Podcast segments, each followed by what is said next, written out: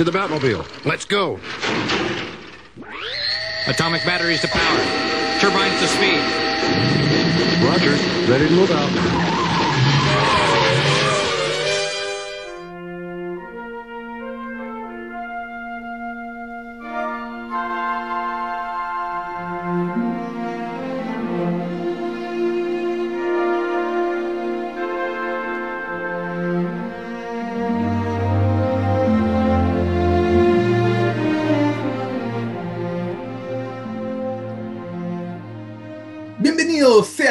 A esta edición especial de La Zona Fantasma.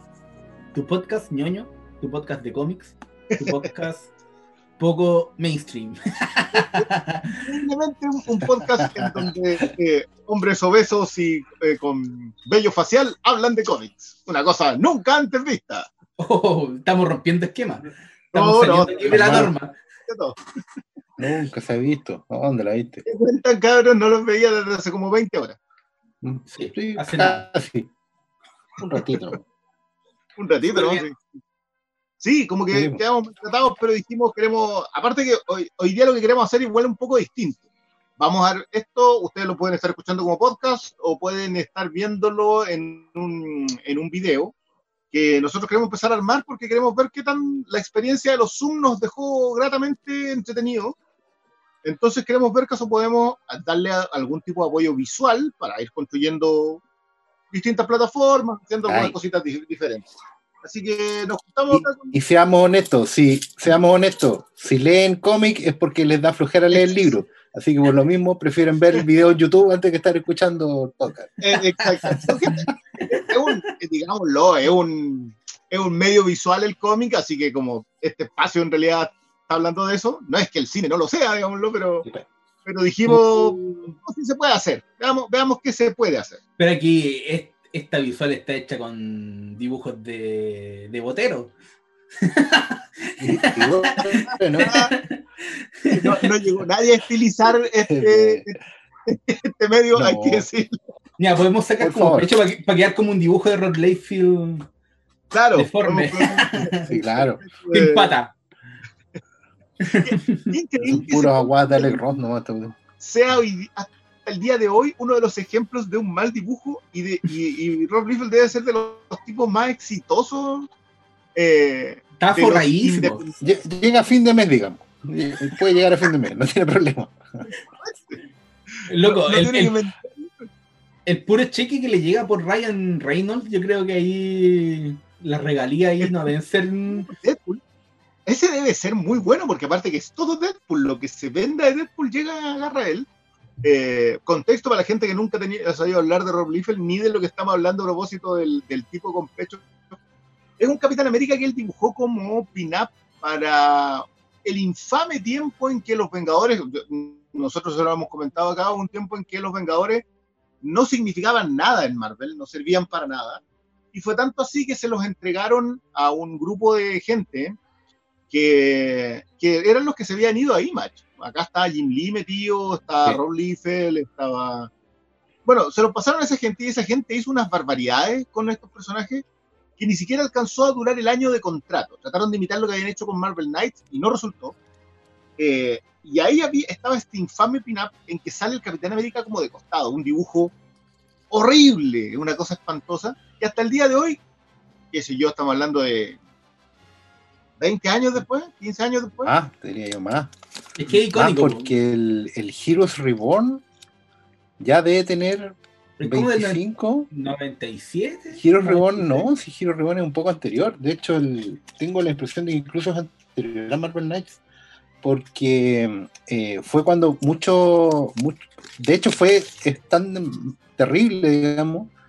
Porque Marvel por primera vez paró la, la correlación de números. O sea, cerraron volúmenes 1 en casi todas las colecciones. Se pegaron un gran reseteo. y Dijeron, vamos a partir de nuevo con estos talentos, digamos, super, super ventas, que eran justamente gente que había trabajado en Marvel y en DC también. Y como ellos, según ellos, vendían tanto por el dibujo, eh, se habían ido a fundar Image. Entonces dijeron, ya vamos a hacer un contrato ahora que ustedes tienen Image y vamos a hacer el, el, el Heroes Reborn, que va a hacer partir todo de nuevo. Y claro, como dice Christian, no duró ni un año y, y fue tanto que al final Marvel tuvo que hacer un volumen 3. Tuvo que hacer todo de nuevo con los Heroes Return. Que, que, ojo que hay que y- decirlo. nada, igual, de mira, igual. Sí, lo que pasa es que igual, igual hay, una, hay una cuestión que tiene que ver con lo que vamos a hablar hoy día también, que eh, Marvel igual ya lleva, igual que hemos DC, dicho digamos, muchos años con... Ah, bueno, vamos, voy a hablar nomás. Entonces. Lle- Lleva muchos años de continuidad, los personajes se sentían ya bastante agotados, y uno revisa los cómics de justo antes del Heroes Reborn y buenos, buenos no eran, digamos. o sea, eh, ya, ya están bien agotadas las cosas y claro, todo el mundo estaba yendo a Image. Así que ellos dijeron, ya, pusieron un cheque sobre la mesa y dijeron, vamos a hacer esto o no. Y, y se nota la intención, ponte tú, de rejuvenecer a los personajes, de adaptarlos a los nuevos tiempos. Esto es antes de lo- del universo Ultimate también. ¿ah? Pero entonces había también una intención de, de- de imaginarlos cómo serían si se hicieran películas. ¿cachai? Si, si la- la- los cómics pasaran a adaptarse a otras pantallas. Por ejemplo, eh, el ejemplo más cercano que tengo yo es de los Cuatro Fantásticos, yo tengo esa etapa. Y claro, los Cuatro Fantásticos ya estaban bien agotados. Eh, Reed Richards estaba muerto, digamos, y, y estaban así como muy, muy ya, bueno, ¿qué hacemos ahora? Y partió de nuevo con Jim Lee y mm, Jim Lee en arte y dibujo, después terminó otro muchacho, como siempre, terminando el- la obra, pero se notaba que era una adaptación, o sea, en vez de viajar al espacio, así como salir de la Tierra, eh, probar un cohete experimental y, y había una, toda una cosa de, eh, está, había asuntos de Medio Oriente metidos, corporaciones, estaba todo muy dado para hacer una película, los cuatro fantásticos con, con ese guion. Con Iron Man pasaba lo mismo, el Capitán América un poco también. Entonces estaba, estaba también la intención de, de, de empezar a mirar otros soportes y otros medios, porque después de eso Marvel ya prácticamente se hundió en la quiebra, la quiebra financiera, que es un episodio bien oscuro de esa época, cuando se convirtieron en la subsidiaria de una juguetera, que da para otro programa. Así es. Eh, No, pero ¿sabes qué? una- Eso, eso se conecta directamente con el tema, porque ahí entró Don Aviarat, Sí, pues. Sí, pues. Mm. Sí, pues. Pro- ¿no? productor que, que guió todo el destino ¿Qué? cinematográfico de Marvel. Exactamente, porque estamos hablando de que esto, a ver, Heroes Reborn, este momento crítico en el cual eh, Marvel lo que decide hacer es franquiciar sus, su continuidad de cómics dentro de los mismos cómics, ocurre entre el 96 y el 97.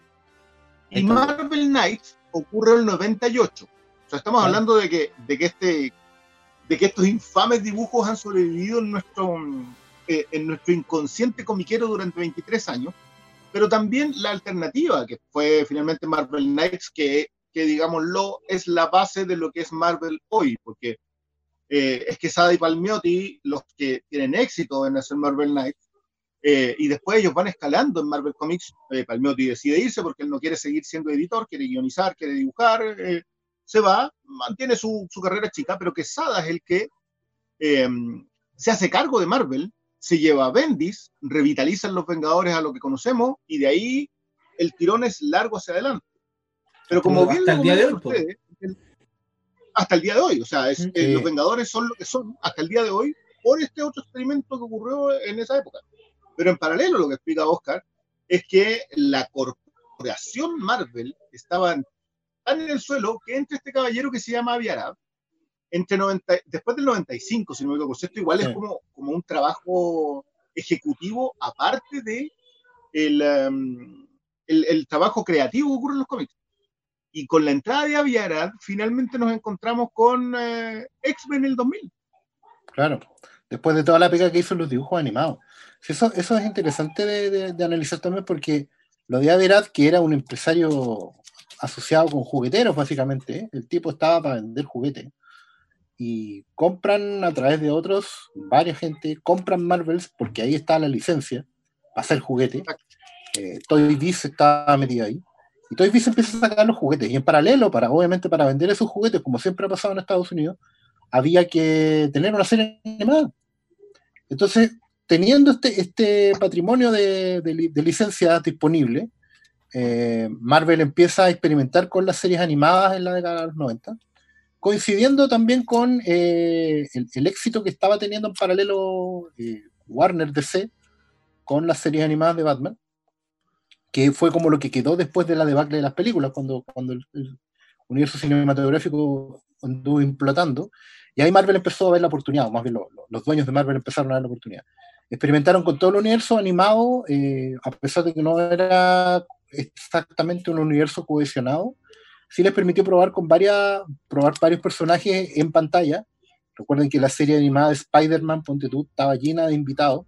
Estaban los Vengadores paseándose por ahí, estaba Daredevil, estaba, eh, bueno, hubo spin-off eh, o, o series derechamente nuevas de Surfista de Plata, de, de los Vengadores de, de Hank Pym, que era una cosa muy bizarra, porque eran puros Vengadores serie B, como porque estaban, los otros estaban licenciados en otros lados, y tenían una serie animada de los Vengadores. claro, era una serie animada de los Vengadores con hombre gigante, la avispa, Hawkeye, era así como muy War Machine. Bueno, la La serie Iron Man también tenía, tenía a los Vengadores Costa Este prácticamente, porque era fuerza de choque. El derivado en la segunda temporada era fuerza de choque, porque tenía ya máquina de guerra, la bruja escarlata. Hay la un montón de, de material animado que fue como, como una suerte de prueba para ver si las franquicias funcionaban. Claro, porque, porque al final volvemos sobre la conversa de, de lo que pasó con Transformers, de lo que pasó con G.I. Joe. Los juguetes en Estados Unidos se venden cuando lo puedes relacionar a algo en donde se pueda eh, ampliar la historia. Eh, entonces, Transformers existe porque lo- los orientales querían vender Transformers, eh, estos bonitos que que poner armados en Estados Unidos, se crea una serie. Eh, G.I. Joe empieza la Rihama escribiendo en los anversos de, los- de los juguetes De los, de los en cartones, las claro. historias de cada personaje, eso pasa a los cómics y, y finalmente a la, mm, a la serie de animación y, y tuvimos dos películas, así que, y una película de animación. creo. Pero Sí, este proceso, esto, esto es bien vertiginoso en Marvel, porque empieza una especie de carrera por eh, usar los, los IP, la, la- lo que llaman la, la- el Intellectual property. empieza esa carrera y el 98 es, a ver, Blade es del 98 o del 98. 99. 98. 98. Blade es la- bueno, esto lo conversábamos el otro día en el, en el Flinkas a propósito de que Blade eh, es dueña de una estética que paralelo, casi en paralelo, pero un poquito después también toma Matrix, lente oscuro, eh, música trippy, eh, El abrigo negro. largo, etcétera. Eh, y poquito después tenemos a los X-Men. Y porque, de nuevo, los X-Men eran el pilar de Marvel en ese tiempo. Y era el pilar en los cómics y ellos decidieron, ¿sabes qué? Utilicemos esto que tenemos aquí, lancémoslo acá, después llegaría Morrison a utilizar los mismos, los mismos uniformes, una serie de. Pero acá pasa un, un fenómeno, y acá quiero, quiero, quiero entrar, es- ustedes lo leyeron probablemente en el título, nosotros queremos hablar de las adaptaciones, de, ese- de este proceso que ocurre, eh, que cuando nosotros tenemos un cómic o una, una base, eso después se lleve a otro lado. Como lo nuestro en los cómics, vamos a hablar un poco de eso, y vamos a hablar de justamente a partir de lo que pasó con X-Men, que X-Men se parecía a los cómics, pero no era exactamente igual a lo que habíamos leído. Eh, y, el proceso de adaptación empieza a generar eso y empieza a generar facciones entre los comiqueros. Que algunos quieren que sea exactamente igual a lo que leíste, que algunos no entienden el ritmo de la adaptación o a televisión, que es quizás donde más deberían estar, o derechamente al cine. Armamos una pequeña pauta, si no, no, no, piensan Una pequeña pauta. Pero es que Claro, en- cuando enfrentamos una adaptación, te dicen, se viene la nueva película de Batman. Empezáis a meterte a internet, en redes sociales o foros, no sé si ya foros, eh, ya, ya ese, sí que, ese sí que es el nicho del nicho, pero, ¿cachai? Empieza la, la discusión entre las personas ya, ¿qué es lo que queremos ver? Muchos te van a decir, "Mm, quiero ver eh, eh, Largo Halloween, ¿cachai? Y empiezan a decir como elementos específicos de cómics, como que les gustaría ver en la pantalla grande. Algunos se quedan pegados y quieren verlo igual. Y esa es una discusión constante que generalmente uno se da en el. Eh, cuando se enfrenta a las adaptaciones que dicen: se viene la película de Guerra Civil. ¿Pero cómo? ¿No viene el, el- el Spider-Man con la armadura, cachai? O va a revelar su identidad. Pero oye, lleva tan poco tiempo, va, va a partir con un, con un grupo. Entonces, la relación entre lo que uno espera y lo que termina dándose, generalmente nos da que las adaptaciones al calco son contás con un- dos dedos. contás con dos dedos y extrañamente las más difíciles de abordar de todas, porque como digamos que la, la adaptación al calco por definición es Sin City. No existe nada Sí.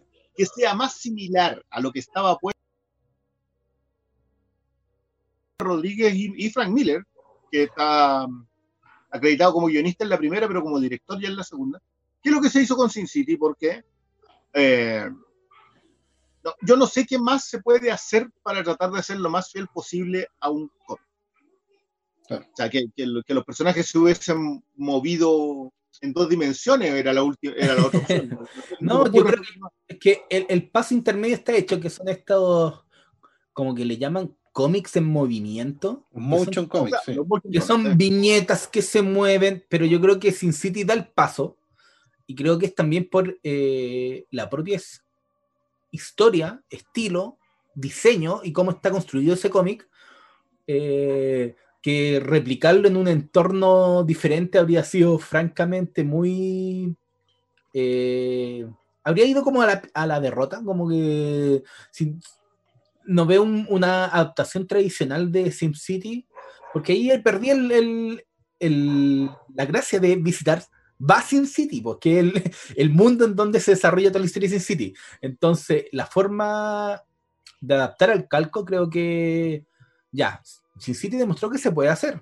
A mí me gusta caleta Sin City, le encuentro que una buena adaptación y un buen traspaso eh, lograron, sobre todo en términos de casting y de tono y de lo de Marv, eh, yo lo encuentro, pero para no creer. Pero creo que no se puede, no, no todo puede ser así. De hecho, creo que lo mejor es que sea la excepción. Es que justamente están dando en el clavo al, al- al hablar de SimCity como ejemplo de adaptación al calco y justamente por qué es tan difícil de lograr.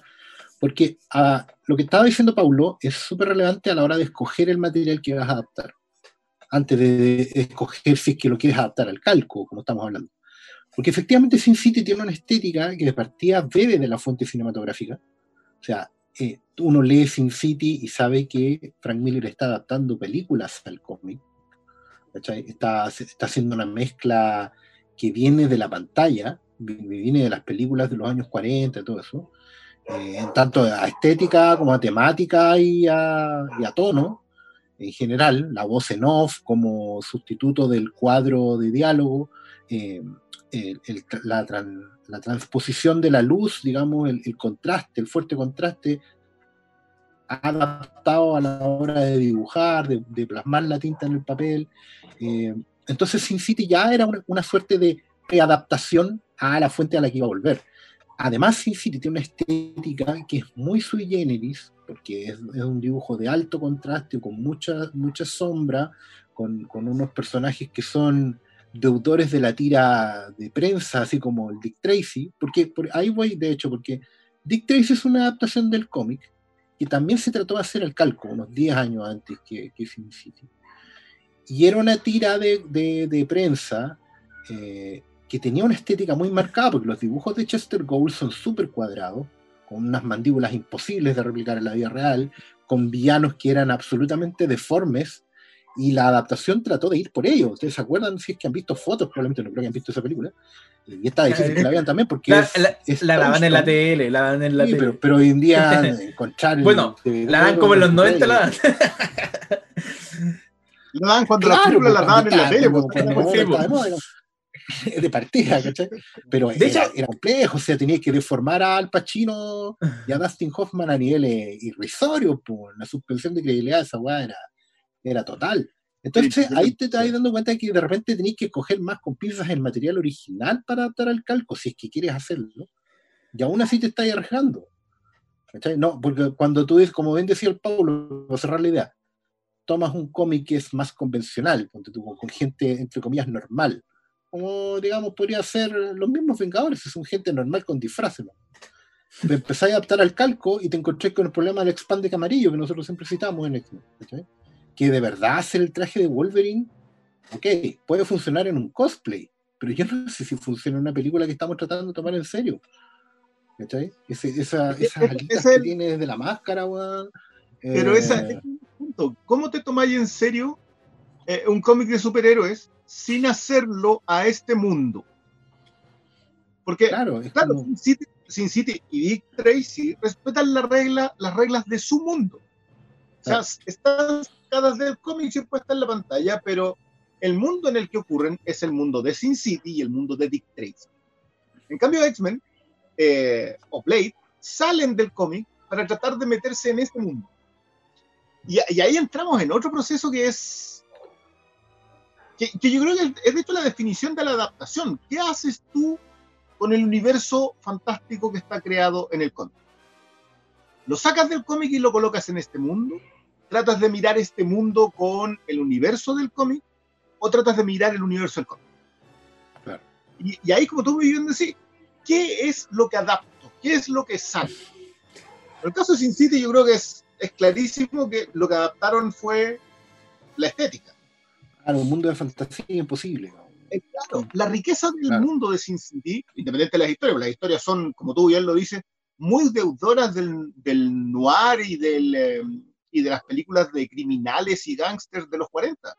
Hablan en primera persona, la constante. El, el- el- el- cuestionamiento del, del- del mismo personaje en lo que estaba haciendo, esta idea del ángel guardián protector, criminal, cruel, todo en un solo, en un solo personaje que lo tiene bien Marv. A- Ahora, yo igual tengo, ah, no lo sé, yo, yo no sé si Quinteros concuerda conmigo en esto, pero a mí me pasa que le- creo que la historia de Marv es tan buena que pudo haber sido una sola película. Con estas otras historias cruzando nomás. Claro. Esto, esto me pasó viéndolo cuando veía Pulp Fiction, que como que dije, ¿sabes qué? Pulp Fiction en realidad es una sola historia, eh, en que me cuentan la pequeña historia de uno de los personajes de la historia larga, de la historia grande. Eh, y quizás se debió haber hecho exactamente lo mismo con Sin City. Sin City igual es deudora un poco de la narrativa de, de esta narrativa de, de mezclar historias en un punto. Mm. Eh, pero yo creo que la adaptación al calco la sentimos acá por estética. Sí, Claro. es full es full visual y, y el, el tema de como replicar viñeta que oh, no estoy seguro si fue antes el estreno de 300 pero ya está comenzó como a a repetirse en la pantalla de oh aquí está el cuadro que viste en el cómic replicado exactamente igual en el cine pero repito yo no creo que esa sea la solución eh, y siempre depende de la visión de autor, que creo que es lo que debe primar, que, que exista alguien que tome algo, que tome una base que existe en el papel y quiera contar algo propio.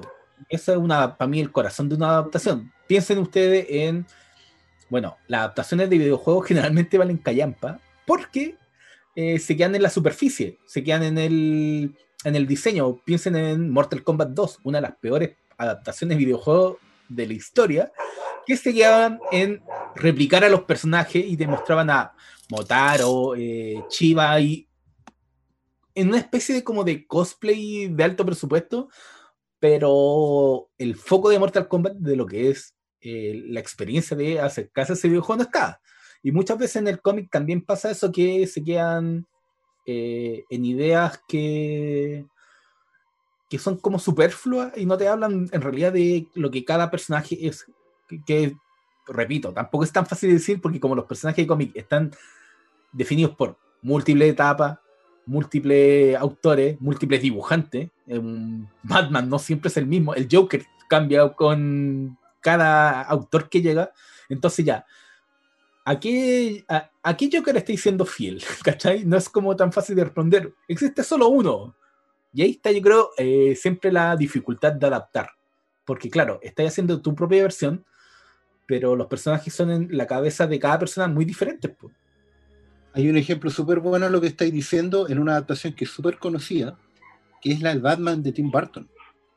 Eh, yo me recuerdo muy bien que todos dijeron el Batman de Burton, devuelve a Batman la oscuridad, toda la cuestión, bla, bla, bla. y la verdad es que si tú la miras bien y con calma, el Batman de Tim Burton es una adaptación del Batman 66. Eh, Por todos lados. Claro, está filmada por Tim Burton, por eso es oscurilla, ¿cachai? Es media gotiquilla. Pero básicamente es una, el Batman que tiene Burton en la cabeza es el Batman de Adam West. ¿cachai? De hecho, Entonces, eso es lo que va cambiando, como bien dice Pablo, según el autor que haga la adaptación. De hecho, podríamos pensar que es como una extrapolación del Batman de, de West para ese entorno moderno del 89. Y yo creo que recién como el full burtoniano es con Batman Returns, que ahí tú ves una película en donde ya ves la- al, al autor completamente, desde la visual a la música, al tratamiento, al, al manejo de los personajes, ¿cachai? En cambio, la, la primera Batman también tenía ese desafío de cómo reinsertar a Batman después de tantos años ausente que en esa época de partida no se hacían adaptaciones, la- el- solo estaba el Superman de Reeves y Super Chica y comiquero estaban las, y, y las, y las cosas de pero en cine, pues, pero en Claro, pero- Claro, pero, Marvel. pero en cuanto a Batman mismo, Batman solo había tenido series animadas, ¿no? sí, pues. Sí, No- pero pero ahí. lo del Superman de Reeves, que a mí me parece uno de los casos más interesantes para hablar cuando hablamos de adaptación. Porque el Superman de Reeves lo que hace es adaptar en los tiempos en donde ni siquiera el origen de Superman estaba completamente definido. No había pasado John Byrne por el... Claro. Entonces, sabíamos que era un eh, kryptoniano, sol rojo, criado por eh, campesinos, y que Sol se había amarillo. convertido... Sol amarillo, amarillo vuela. Claro, eso es todo. Pero el Lex Luthor no era el Lex Luthor de Jim Hackman. Eh, la muerte de los papás, la muerte del papá Kent eh, estaba en, ori- en un origen, en otro no.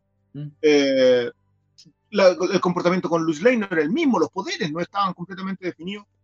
Todas esas cosas no estaban en el año 78, Ocho. 77 Este, cuando se estrena, cuando se estrena Superman. La- las definiciones que vinieron a ser canon, que, que aquí acabo de nombrar la palabra, la terrible palabra que, que- que- que no deberíamos mencionar, pero es necesario Además- que una marca y no se está poniendo para esta wea. No. que, pon- que pongan cámara esos weones. No, no, no, Raquel. Empieza la conversación sobre qué es un personaje, lo, lo que dice Oscar. ¿Cuál equipo creativo lo definió? ¿En qué momento? Es mucho más fácil que una adaptación eh, cerrada como Sin City. Sin City, ¿cuántas páginas son en total? En todas las Sin City. Y todas están contadas por el mismo autor, pensadas desde el mismo lado, todas son historias independientes. Entonces, no es lo mismo adaptar Sin City, o 300, por ejemplo, a, a adaptar Batman. Batman, cuando lo recoge Barton, ya existía el Dark Knight, ya existía Killing Joke, ya había pasado O'Neill Adams. Eh, estaba año uno. Claro, ya teníamos Ah, al Batman oscurecido. O sea, ya, ya teníamos al Batman que había recuperado la idea del detective, que tampoco lo es el Batman de Tim Burton, pero ese no, pero ese es otro punto. Pero en, en el caso de Superman, que a mí me parece probablemente uno de, la- de los, de los casos de estudio, porque es tan potente como adaptación que definió la definió, definió todo de ahí en adelante, como que, con excepción del, del ex Luthor. El ex Luthor sí lo define finalmente John Byrne en los cómics en el 86, convirtiéndolo en una especie de Kingpin. Pero un, un Kingpin brillante eh, en su, en su su maldad y genio. en su envidia por el. No es alguien que se esté aprovechando, no es como muy bien definieron los, los Teen Titans haciendo una estafa inmobiliaria aprovechándose de Superman. Es- Este otro, No, no. este otro tipo está en otro nivel. No, el- el- pero estéticamente Jim Hackman pegó nomás. Sí, Yo, bueno. y- y que de verdad, o sea, de verdad que lo que yo creo que lo que hizo Donner en, con Superman es, es probablemente una conversación anti-adaptación. Porque recogió lo, recogió lo que tenía eh, y hizo algo completamente distinto. No, no completamente distinto, Sí. pero sí salido de ahí. De hecho, eh, eh, es reconocido como en las conversaciones de los making of de esa película, en los procesos creativos de esa película, que básicamente Donner llega a llega como fan, una vez que se entera del proceso de adaptación, a rescatar el personaje. Porque había visto que estos productores, los, los, los Salkin, digamos, padre e hijo, eh, definitivamente estaban haciendo algo que no tenía ni pies ni cabeza con el personaje. Donner es, era un señor, digamos, que haya crecido leyendo los cómics antiguos de Superman, esencialmente años 50, 60, eh, y tenía ideas súper claras en torno al personaje. Lo que termina pasando al fin y al cabo es que él hace una suerte de adaptación lo más fiel posible a la esencia, pero que para diferenciarse de esos cambios bárbaros que están metiendo los Salkin, terminó creando el nuevo canon. O sea, al final, cuando a John Byrne lo, lo entrevistaban también, pues, preguntándole por su serie, por su enfoque, por todos los cambios que ha hecho, esencialmente decía que la base de todo era, era homologar el cómic a la película de Donner. Obviamente con los avances que podía proponer él desde el cómic, haciendo madurar a personajes a lo mejor más, más eh, caricaturescos como el mismo Luthor. ¿cachai? O sea, haciendo la adaptación, o sea, la película está ah, eh, situada en un mundo de fantasía, en un mundo in- ingenuo, en un mundo naive. ¿cachai? Un mundo que parte con un teatro y un, del, año 38 y un niño leyendo historieta. Esa película parte con una declaración de principio súper clara. Lo que hace Byrne es adaptar esa película al mundo real que se refleja en los cómics. O sea, un mundo donde ya los lectores son maduros, donde los lectores están pidiendo y están aprendiendo a convivir con cosas como Alan Moore, como Neil Gaiman, como Grant Morrison, como Frank Miller, y un, un cómic que ya pasó la, la década de los 70, donde los lectores ya crecieron con esos cómics y le, y le piden realismo a la historieta. Y viene, y eso es lo que hace Byrne al fin y al cabo, adapta la película de vuelta, haciéndola crecer, haciéndola madurar, dándole a, Superman, a su Superman, esos esbozos de reflexión que tenía el personaje de Reeve. ¿Cachai? Esa decisión de ser eh, conscientemente eh, un santurrón, digamos, un bonachón, un boy scout, que debajo de, de esa decisión hay mucho más, que obviamente la en la película no profundiza, pero que Byrne sí puede hacerlo eh, haciendo, por ejemplo, a mí una cuestión que me parece genial para poner como ejemplo de lo que hace Byrne en el cómic adaptando la película es que hace que Clark Kent sí sea un jugador de fútbol americano en Smallville. De hecho, sí sea una estrella, porque claro, en la película es bien poco eh, tragable que Clark Kent pudiendo patear touchdowns de un lado a otro del mundo, básicamente se dedica a ser menos que aguatero, po. ¿cachai? Recoge las pompas de las animadoras y nada más. Eh, y claro, pero ahí Byrne hace lo que haría un adolescente normal, que sí jugar, ser una estrella, todo lo que sea, pero la lección la termina por aprender igual. Y, también se la enseña su padre y tiene que ver justamente con que está ahí en este mundo para mucho más que patear. Entonces, eh, eso es lo bonito, que se te paras en la adaptación, en el material original, perdón, cuando haces la adaptación y empiezas a profundizarlo, empiezas a hacerte esas preguntas que son clave. ¿Cómo funcionaría en este mundo? ¿Cómo tendría que pa- pasar si ocurriera en este lugar, en este punto de vista? ¿Cachai? Que es el que quiero dar yo. Y eso es Es todo que- lo contrario de la adaptación al es que básicamente lo que hace es ir fotocopiando, ¿no? Claro, es que ahí, ahí está el punto. Cuando, cuando tú recoges un, un universo que, que puedes, que, tiene sus personajes y esos personajes están definidos y dices, ¿sabes qué? Esto lo llevo tal cual. Eh, cuando existe la mirada de autor, en el caso de Tim Burton, cuando existe eh, el trabajo titánico de definir a alguien, de definir un personaje como lo hace Donner, eh, que, que yo siento, por ejemplo, que en X-Men lo que, lo que hace el innombrable es entender la importancia de X-Men como personajes, qué significaba su propio universo, y llevarlo en ese mismo universo de fantasía. Es, es- es bien particular lo que hace, porque toma ese universo de fantasía y lo coloca como un reflejo mutante de nuestro eh, mundo, de lo que era al fin y al cabo el, el mundo a fines de los 90. Eso, eso es lo que, lo que logra eh, el, director en esa película. Pero pasa con... em, pasa con la Hulk de Ang Lee, por ejemplo. La Hulk de Ang Lee, estéticamente hablando, sigue siendo la mirada de un autor sobre un universo de fantasía. Le pega viñetas, le, le- le da unos ritmos, hace unas secuencias que tú decís, ¿qué, qué, qué está haciendo? No, no, porque si hay una que está entre medio de la fotocopia, la adaptación, el calco y la mirada de autor, y no sabí, esta es una pelota engrasada, no tenéis cómo agarrarla. Yo, a mí es algo que me, que me llama mucho la atención, que, que no le hemos dedicado el tiempo a revisar la Hulk de, de Ang Lee. Porque a muchos les parecerá un desastre. Aburrida. Yo creo que el término aburrido es lo que más se da. Pero es que yo creo que por ahí va el, el punto. Yo ya me había levantado, porque igual esto no lo podemos hacer en el podcast, pero por ejemplo aquí ya, aquí tengo Sin City, una Biblia, pero hay páginas, Perdón, eso, eso que tienes ahí es todo Sin City. no, el primer volumen, me falta otra Ah. Pero aquí están las secuencias que se ven en la película y, y claro, pues, vemos una adaptación y está el traspaso literal. Literal.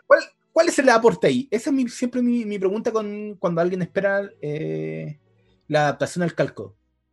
Como que mi interrogante es, ¿para qué carajo queréis ver eso si ya lo Sí, tenía en papel? El papel siempre es mejor. Leerse un cómic es mejor que verla eh, en audiovisual porque es otro tipo de lenguaje y, y replicar eh, lo que pasa entre viñeta y viñeta no lo podía hacer en, en audiovisual.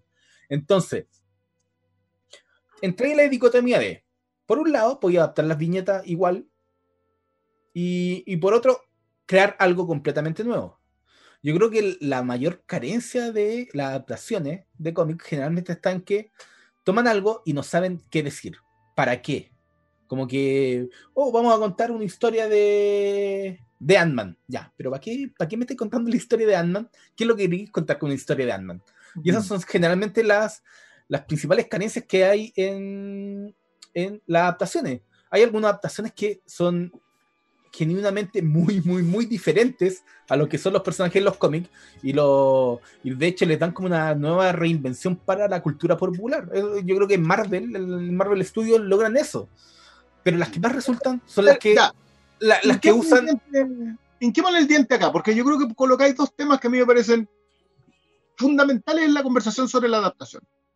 La primera es, ¿por qué diablos tenemos una película de Ant-Man?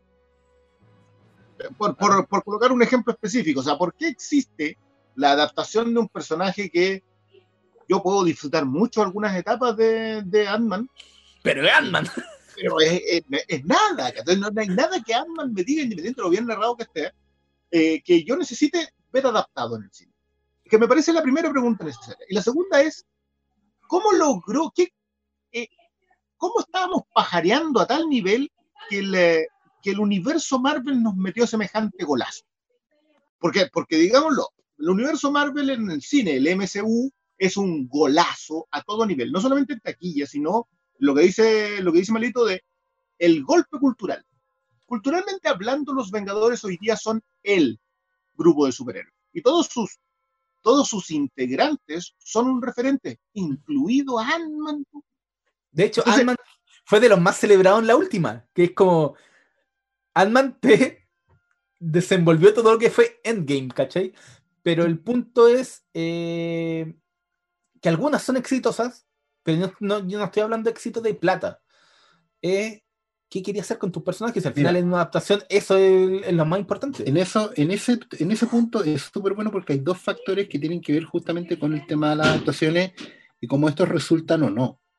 El primero tiene que ver con que yo creo que en, en esos 10 años de MCU hubo mucho ensayo y error.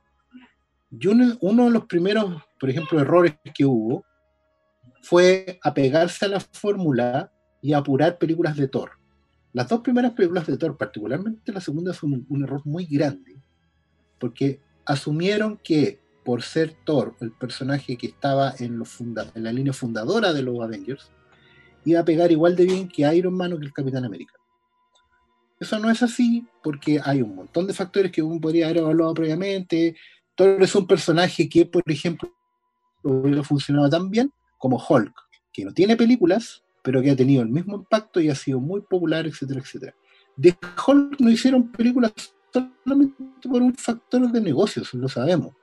Y porque los derechos están, están ligados, están prestados, digamos, a una compañía en, en partes iguales, que es No, Universal. eh, ¿Cachai? es- Thor, el problema de Hulk es que si eh, Disney quiere hacer una película, tiene que ir a donde el señor Universal y decirle, sí, aquí está su pedazo de la torta sin hacer nada. sin hacer nada. solo sin hacer nada. Y tenemos que, por hacer una película, tenemos que pasarle plata por todos los acuerdos anteriores existentes. Anterior, Como Disney dice, como Disney dice, Nika, por eso no hay Claro. película de yo no voy a pasar Entonces tenéis un primer error con el que vais cargando, que es las películas de Thor, que se te obligan un poco a, a crear una fórmula de presentación del personaje primero y toda la cosa después. Pero yo creo que también se encuentra con, con un tema de adaptación lograda, que te crea una franquicia, que te, te tira unos personajes para arriba, como fue el tema de los Guardianes de la Galaxia. Los Guardianes de la Galaxia a mí me resultan increíblemente impresionantes, lo he dicho en varios programas de esta y de la otra franquicia. Yo no puedo creer que japoneses sean tan populares siendo la callampa que son eh, en los cómics. Siendo un mapache. Bueno, no, y ni siquiera si los guardianes originales son pastel tras pastel, si o sea, Yondu ahora todo el mundo lo idolatra, lo ama, pero básicamente lo ven en pantalla, es decir, Yondu en, en los cómics es una cuestión, una cuestión impresentable. Eh, en general, yo no soy fan del, del, del cósmico clásico de, de los guardianes, independientes que estén escritos por algunos de mis guionistas favoritos de la vida, eh, porque me parece que era una línea rara, tirada de los pelos y con personajes que nunca le importaron a nadie. Eh, ni siquiera el Capitán Marvel original. ¿ah? Lo de Marvel. ¡Uh, es- se es murió! un clásico ejemplo, porque Marvel, escrito por Jim Starlin, uno de los personajes más, perdón, de los guionistas más increíbles de la historia. Bueno, para, la mayoría del público, creador de Thanos, para los que conocen, creador de Una muerte en la familia, de la caja bestia, Batman. Eh, pero ahí está, eh, Marvel tiene una tremenda historia, pero es una historia de 40, 50, 60 números. Eh, no, bueno, no le importa a nadie y de repente se convierten en los favoritos de los niños. Son los personajes más queridos, ¿no? son, son un grupo que, al que podéis agarrar y más encima tiene una dinámica interna que funciona como reloj, ¿cachai? Porque básicamente James Gunn toma la franquicia, agarra lo mejor que puede de ahí, lo, que, lo mejor que puede sacar y crea algo completamente nuevo. Y crea algo nuevo al nivel de que la, la franquicia que parece botada en el suelo termina siendo un pilar fundamental del universo. Convengamos Entonces ahí ellos dicen, bueno, hagamos lo mismo con Ant-Man. Claro, pero Guardián de la Galaxia es la décima película del universo Marvel. más o menos, claro, pero después, No, no, sí, es- me refiero, pero a lo que me refiero es que te da la posibilidad de decir, bueno, si resultó con los Guardianes de la Galaxia, vamos a buscar todos los personajes cornetas que tengamos para ver si con alguno resulta. Y ahí agarran a Ant-Man. Si lo de Ant-Man Es que, Están- es que yo creo que también va por, en esto de la adaptación de Marvel, una de las, yo creo que es la principal clave, el factor seriado. Haber hecho, en, en el cine teníamos series de James Bond, pero no había una conexión entre cada película, ni siquiera cuando era el mismo actor, ¿cachai? no. Yo creo que la gracia de Marvel fue traspasar el concepto seriado del número eh, y volverlos todos, bueno, uno sabe que no son todos importantes, pero darle a la audiencia, traspasarle de tú tienes que ver todo o la historia general no te la vaya a perder. Estos locos están vendiéndonos eh, la macro saga y están haciendo que hasta la gente compre hasta el número más cornetero, Está bien. ya, ¿cachai? vamos, Pero vamos yo creo que, pero creo que en, en la adaptación, como en, en la parte de ese negocio, lograron ser, eh, Eso. por lo menos, cautivar, cautivar a la gente Sí, para que pero, pero eso, yo, yo creo que, yo creo que lo- a ver, nos están vendiendo portadas variantes, macrosaga, filín, todo, todos los vicios que los comiqueros hemos consumido desde los albores de los tiempos de, los de los cómics, No, los que, hemos, y que uno ya conoce, porque, por ejemplo, yo, yo- no hay ninguna macrosaga que yo compre todos los números. Yo compro la Y ojo, central y, y y no, no- es y, y compro no como el tie-in. cómics. Ah. Mira, y no es solo lo de los cómics. Collect them all. Es de Collect them all. el- Es meter la lógica del juguete también en, la, Sí, en las películas. aquí es, es justamente donde yo creo que Marvel tenemos que hacer el- el- la revisión en los dos niveles. A nivel de marketing, lo de Marvel es impecable. Yo esto lo he defendido hasta las tío. Yo creo que Fitch es un genio que supo tomar los puntos que le servían de la industria. Lo de Guardián de la Galaxia, para mí, es el mejor ejemplo de todo. Guardián de la Galaxia es un estudio de marketing, es un estudio de mercado hecho película. Es, es literal, ya, ¿qué, qué quieren los niños? Le podemos dar un mapache parlante y un árbol. Eh, y los papás que van a tener que ir con los niños, démosle canciones de su época. Eh, Claro. Y démosle el chiste de Jackson Pollock eh, y las manchas en la, en la nave. De- tirémosle los cassettes, conectémoslos a todos con su infancia. Y eso es brillante, es simplemente brillante. Ahora, yo como lector de los Guardianes de la Galaxia, antes de que fueran estos Guardianes de la Galaxia, tengo que decir que yo creo que había buenas historias para adaptar. Jamás en mi sueño más pegado, lisérgico, se me hubiese ocurrido que a alguien se le iba a pasar por la cabeza adaptar los Guardianes de la Galaxia a una película así exitosa. Y exitosa, yo creo que Guardianes de la Galaxia, independientemente, concuerdo contigo de que son, por decirlo menos, películas menores, eh, sí funcionan. Y funcionan súper bien, al fin y al cabo. Tú la ves, te, te, te va y se te olvidó. A mí se me confunden las dos, olvídalo. Pero claro, Guardianes de la Galaxia es cuando ya podías comer, correr riesgos, si al fin y al cabo tenía ahí, mm, los Vengadores. Los Vengadores en la sexta. O sea, ya estabas en la cresta O sea, de la ola, ya Hay, completamente arriba. hay que considerar que Marvel, allá de Iron Man, las primeras películas, en realidad el, el universo de Marvel Studios explotó con Los Vengadores. Exactamente. Ahí fue el éxito. Pero Y los también Vengadores creo- hacen- pero creo que eso se debe a, a que supieron eh, adaptar el concepto de equipo superheroico como no se había hecho antes en, en la pantalla grande. Entonces, eh, en, en esos traspasos hay... Puede que no te guste. Puede que reclamís mucho. Que hayan cosas que te enfaden y hasta te enchuchen. Pero uno tiene que concederle que eh, Marvel hizo la pega. Exacto. Y de tiro largo. Puede que- y puede que a ti no te guste el resultado de esa pega, pero la pega cumple. Y, y- Mm. Yo creo, y yo creo como que.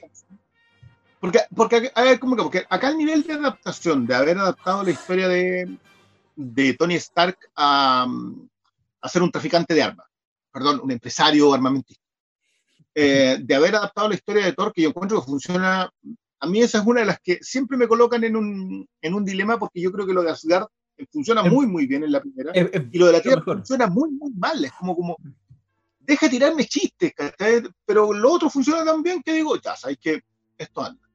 Eh, con Capitán América yo siempre dije que no, que no era, no era la adaptación que quería ver, pero creo que era la adaptación que se podía hacer. Eh, Incredible Hulk a mí me parece una película olvidable por varios motivos. Eh, es una lástima que, que la Hulk Dan Lee no hubiese podido ser el pilar de ese, de ese surgimiento, porque, porque se podría haber hecho algo más. Claro, sí, pero finalmente en Los Vengadores la que junta la dinámica de todo, es, es la que arma un engranaje y es la primera a la que le va realmente bien económicamente hablando. Las otras se habían sostenido. Sí.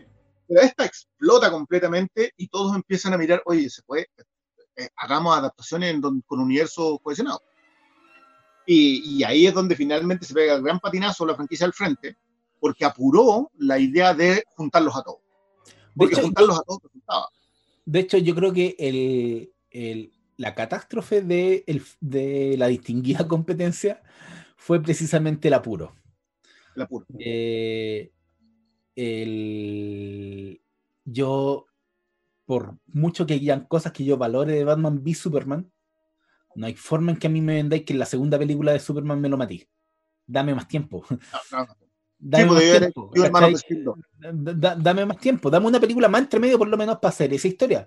Pero en la, en la vorágine de alcanzar a la, a la competencia, eh, Warner Bros. se trastrabilló, le empezó a meter mano al director, empezaron los cánticos de Release the Snyder Cut Y terminamos, y, y terminamos que la película original se va a estrenar cuatro años después.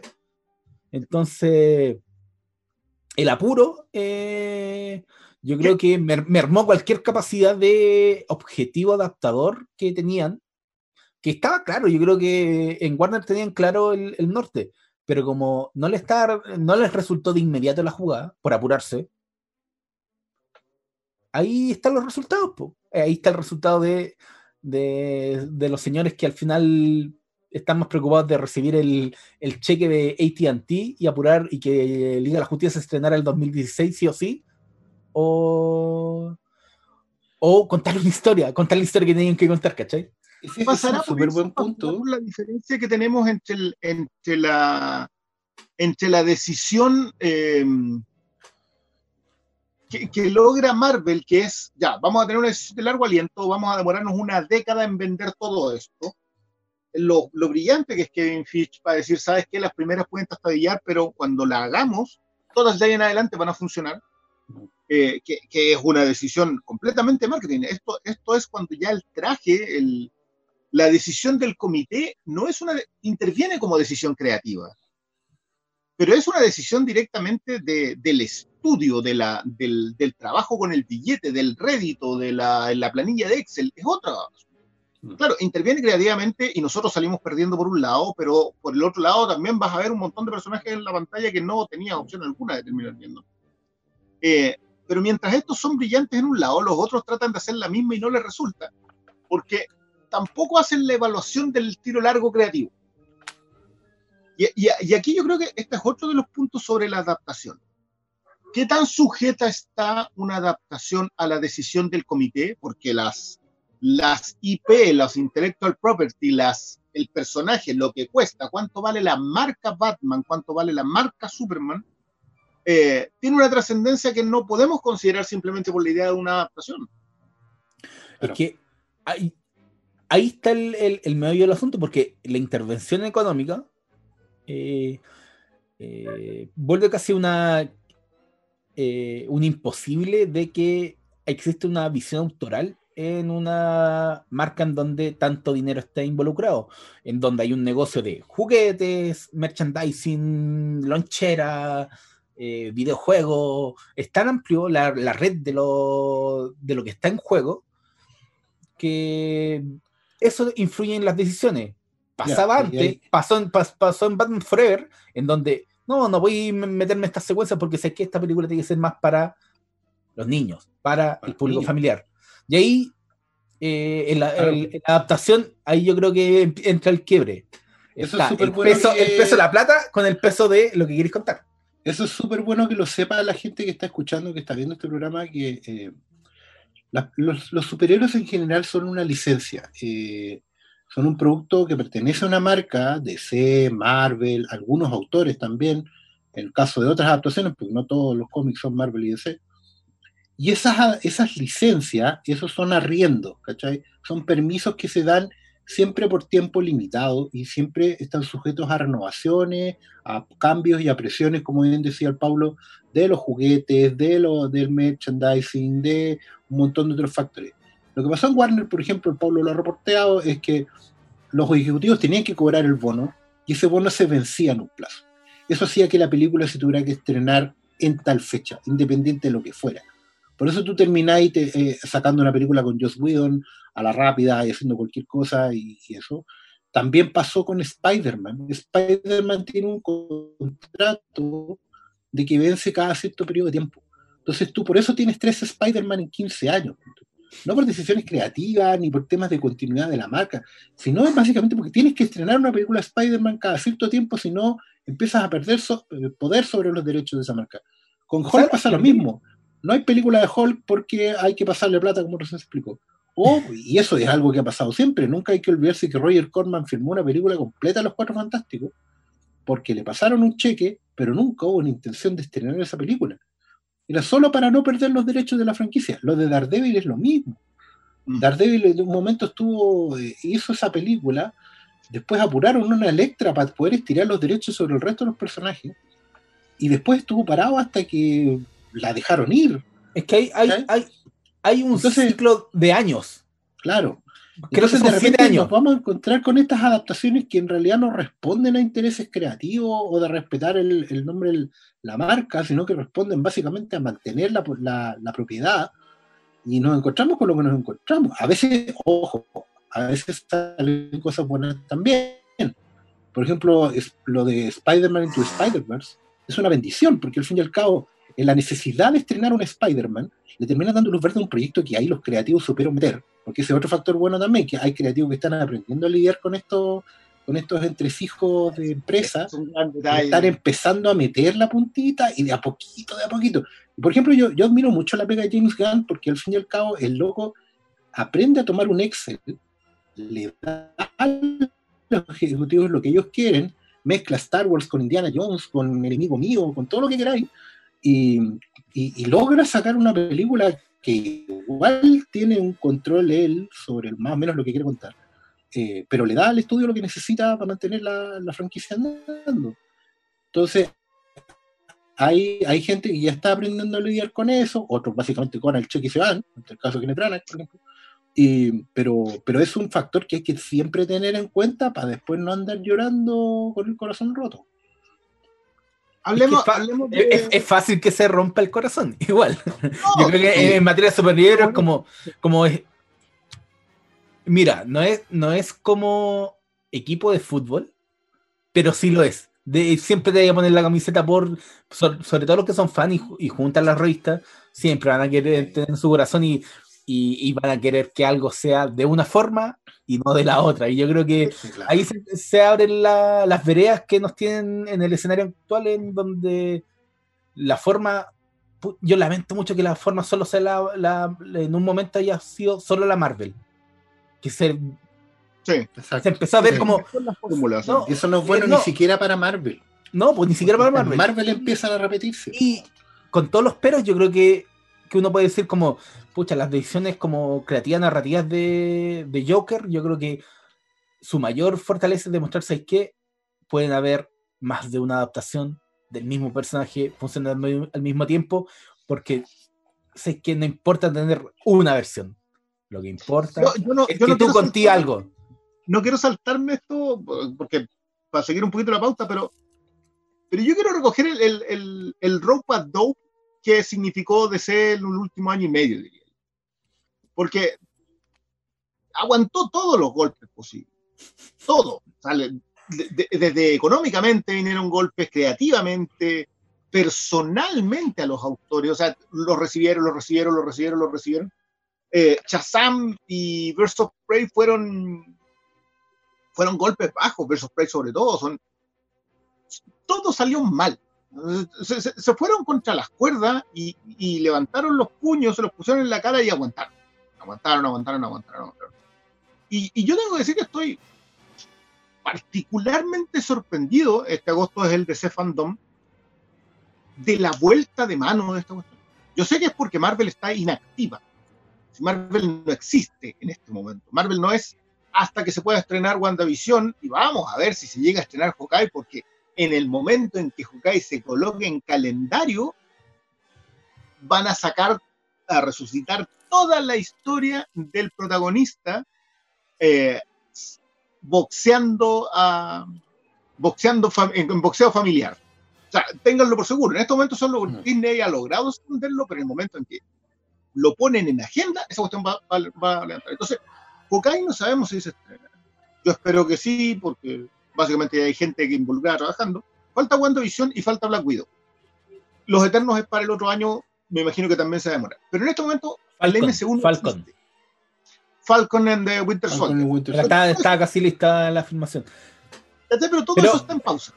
Es que es que es que sí, es meterse en otro tema de que toda la industria está en pausa. Como que van, Sí, pero, pero no uno, sé de los uno de los factores porque vamos a tener que- pero muy bien que factores- aprovechó de ser eso. Porque Sí, po. todo el mundo está en pausa, pero ellos lograron resucitar una franquicia que estaba muerta, enterrada y se estaba borrando la lápida. Si esta cuestión está. Olvídense de lo- Es impresionante lo que pasó con los Snyder. Y más encima, resucitan el DC Fandom, lanzan una cuestión. La Roca ya apareció promocionando una película que estábamos todos por muerta. No sé qué va a pasar con Flash. Nadie sabe nada y como que de repente sentís que los músculos se están tensando para pegar un golpe de vuelta. No sé si vaya a ocurrir, yo creo que eso igual hay, hay más un, una- la idea de que ojalá que pase porque mientras más variedad, más posibilidades hay de que tengamos. Pero, pero eso, es- eso es un punto aparte. Quiero volver a lo de Daredevil, quiero volver a la idea de la franquicia, de la idea de entregarle Marvel Knights eh, o Heroes Reborn a otra gente, por lo que pasó con Netflix en un momento. Y a Ujú. propósito del concepto de franquicia de cuando es arrendado, es decir, yo tomo, tomo Daredevil y te compro durante un rato, eh, y cuando definitivamente las compañías se dan cuenta de que el acervo creativo, la, la, idea de los personajes que se pueden utilizar para vender surge, y, y pasa con lo que pasa con Netflix. Netflix entra con Marvel, eh, hace una franquicia en donde ellos pueden adaptar estos héroes urbanos, Daredevil, eh, Punisher, Luke Cage, eh, Danny Rand y Jessica Jones, y finalmente ellos miran a un lado a un cabro que estaba para la venta hace mucho rato, que estaba saltando así, ¡eh! y lo compran, que es Miller World. Hablemos un poco de lo que significa que un, un gigante más o menos nuevo, que este es un Netflix es un gigante jovencito, el cabro Sí. todavía, todavía tiene espinilla, eh. y que, y que se lanzó a salir a comprar cómics eh, con resultados bien disímiles. Hablemos un poco de lo de, de lo de Netflix Marvel, que tuvo puntos altos, eh, y de los Netflix Miller World, que todavía no sabemos qué puntos va a tener porque están ahí en pausa un montón de proyectos. y del resto de las adaptaciones partiendo por Umbrella Academy, Old Guard, eh, Polar, Last Days of American Crime. Eh, ¿Partimos por Marvel?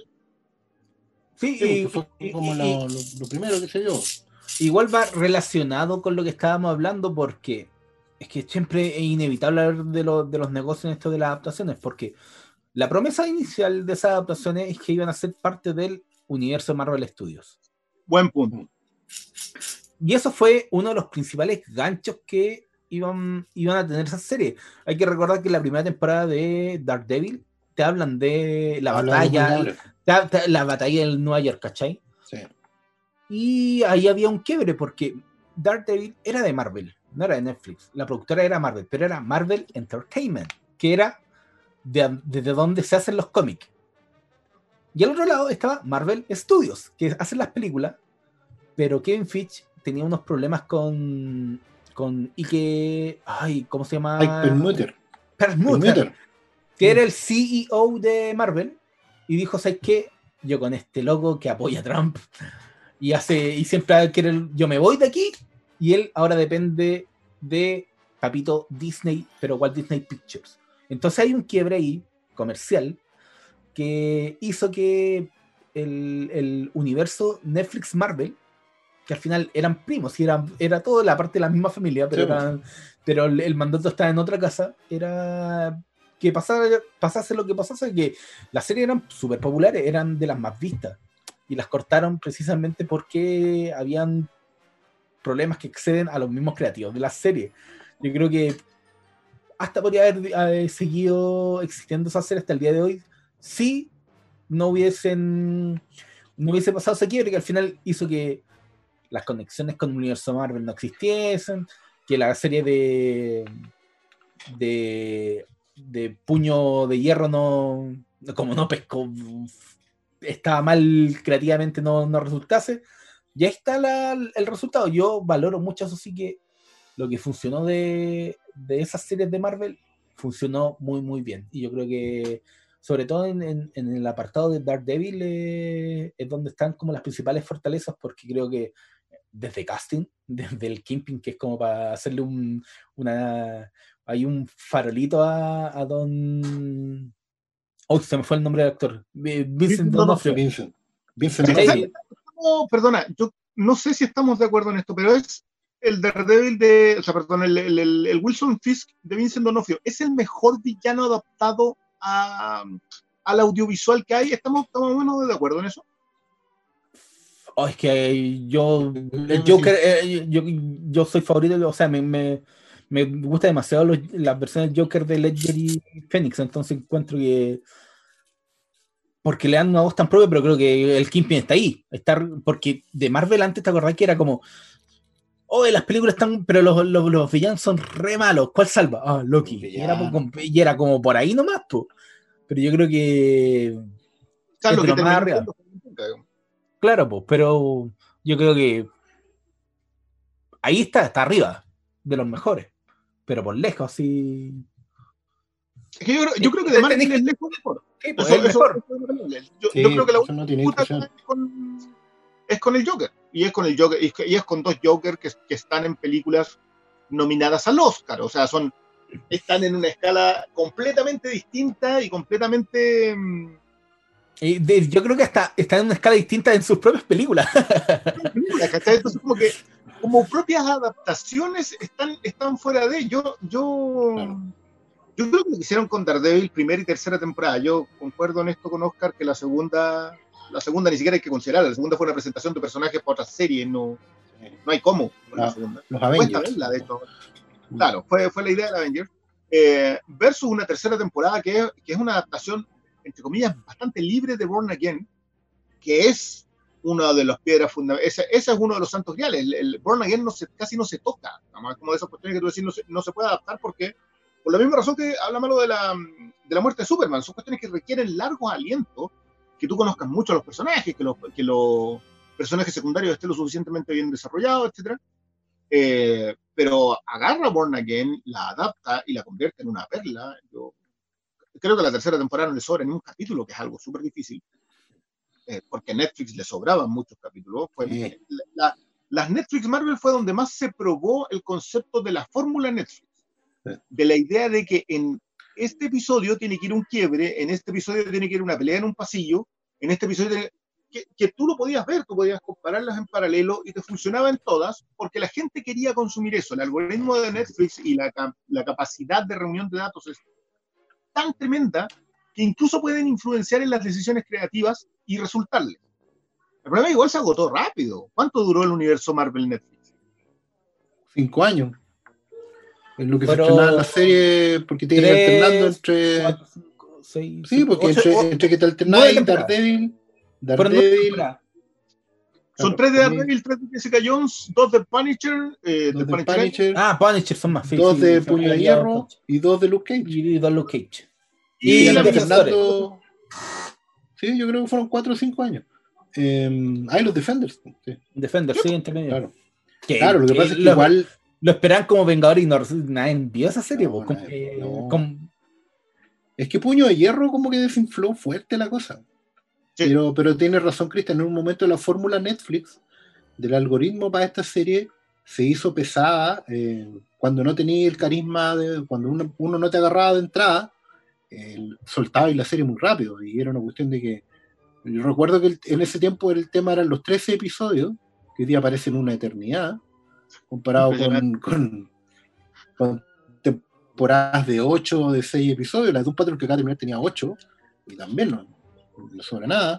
Eh, pero claro, está el tema de que ellos se dieron cuenta de que tenía por un lado la fórmula de la temporada completa con, con estos quiebres, y después empezaron a descubrir en el algoritmo que estaba la fórmula que dentro del capítulo hacía el quiebre. Entonces ahí la- la- el largo de la temporada empezó a dar lo mismo en pro de marcar los tiempos dentro del capítulo. Hoy en día, si ustedes se fijan en cualquier serie de Netflix que apunta a este público, lo, lo veis en Umbrella Academy, lo veis en Lock and Key, lo veis en, en todas las series, básicamente, tienes que meter un clip musical aproximadamente en el minuto 40. Tiene que ir un clip musical, ¿cachai? Como un, un- un montaje de canción. Porque como que hacís la recapitulación de lo que ha pasado en el capítulo, te- preparáis al- al- anímicamente al espectador para el, para el cliffhanger del capítulo siguiente. Eso tiene que ir también en su momento. eh, hay recapitulaciones al principio. La fórmula está súper probada ya a esta altura y obviamente influye creativamente en, los- en los temas. Claro, eso también dificulta ciertas adaptaciones, pues hay, hay cosas que no, que no están para estarle metiendo una canción cada capítulo y bueno, la fórmula lo pide. Entonces, eso implica de repente tener que suavizar historias, tener que suavizar personajes o a veces exagerarlos, acelerarlos. No solo estoy pensando en adaptaciones de Netflix, estoy por ejemplo pensando en Deadly Class en Sci-Fi, que se vio obligada a meterle chala en un momento al, al- al- a, a ciertas tramas, en adelantar revelaciones en otras, ¿cachai? Eh, develar secretos de entrada, en lo que aquí pasó también. Entonces, claro, hay también cosas de los, de los ritmos propios narrativos del cómic que a la hora de adaptarse, es- especialmente en ciertos soportes que tienen fórmulas probadas que tenéis que respetar, estáis obligados a sacrificarnos. Yo creo que en The Old War pasa lo mismo. Ah, tenemos, tenemos ahí dos, dos. O sea, son tres en realidad. Yo hay uno que no quería abordar Mm. porque, porque de alguna manera creo que lo que aquí el cómic se ha ganado el suficiente respeto para que la serie le perdonemos varios problemas que tiene la primera temporada. Yo espero que se salten un poco los problemas en la segunda porque, porque siempre consideré que el primer arco de Locan Key eh, era un arco cerrado y era, y era un arco cerrado con la idea de continuar. Eh, que, que es algo que, que tienen la- las, las series inglesas, que no sé, pues tú te te ves la primera de Broadchurch y es una temporada.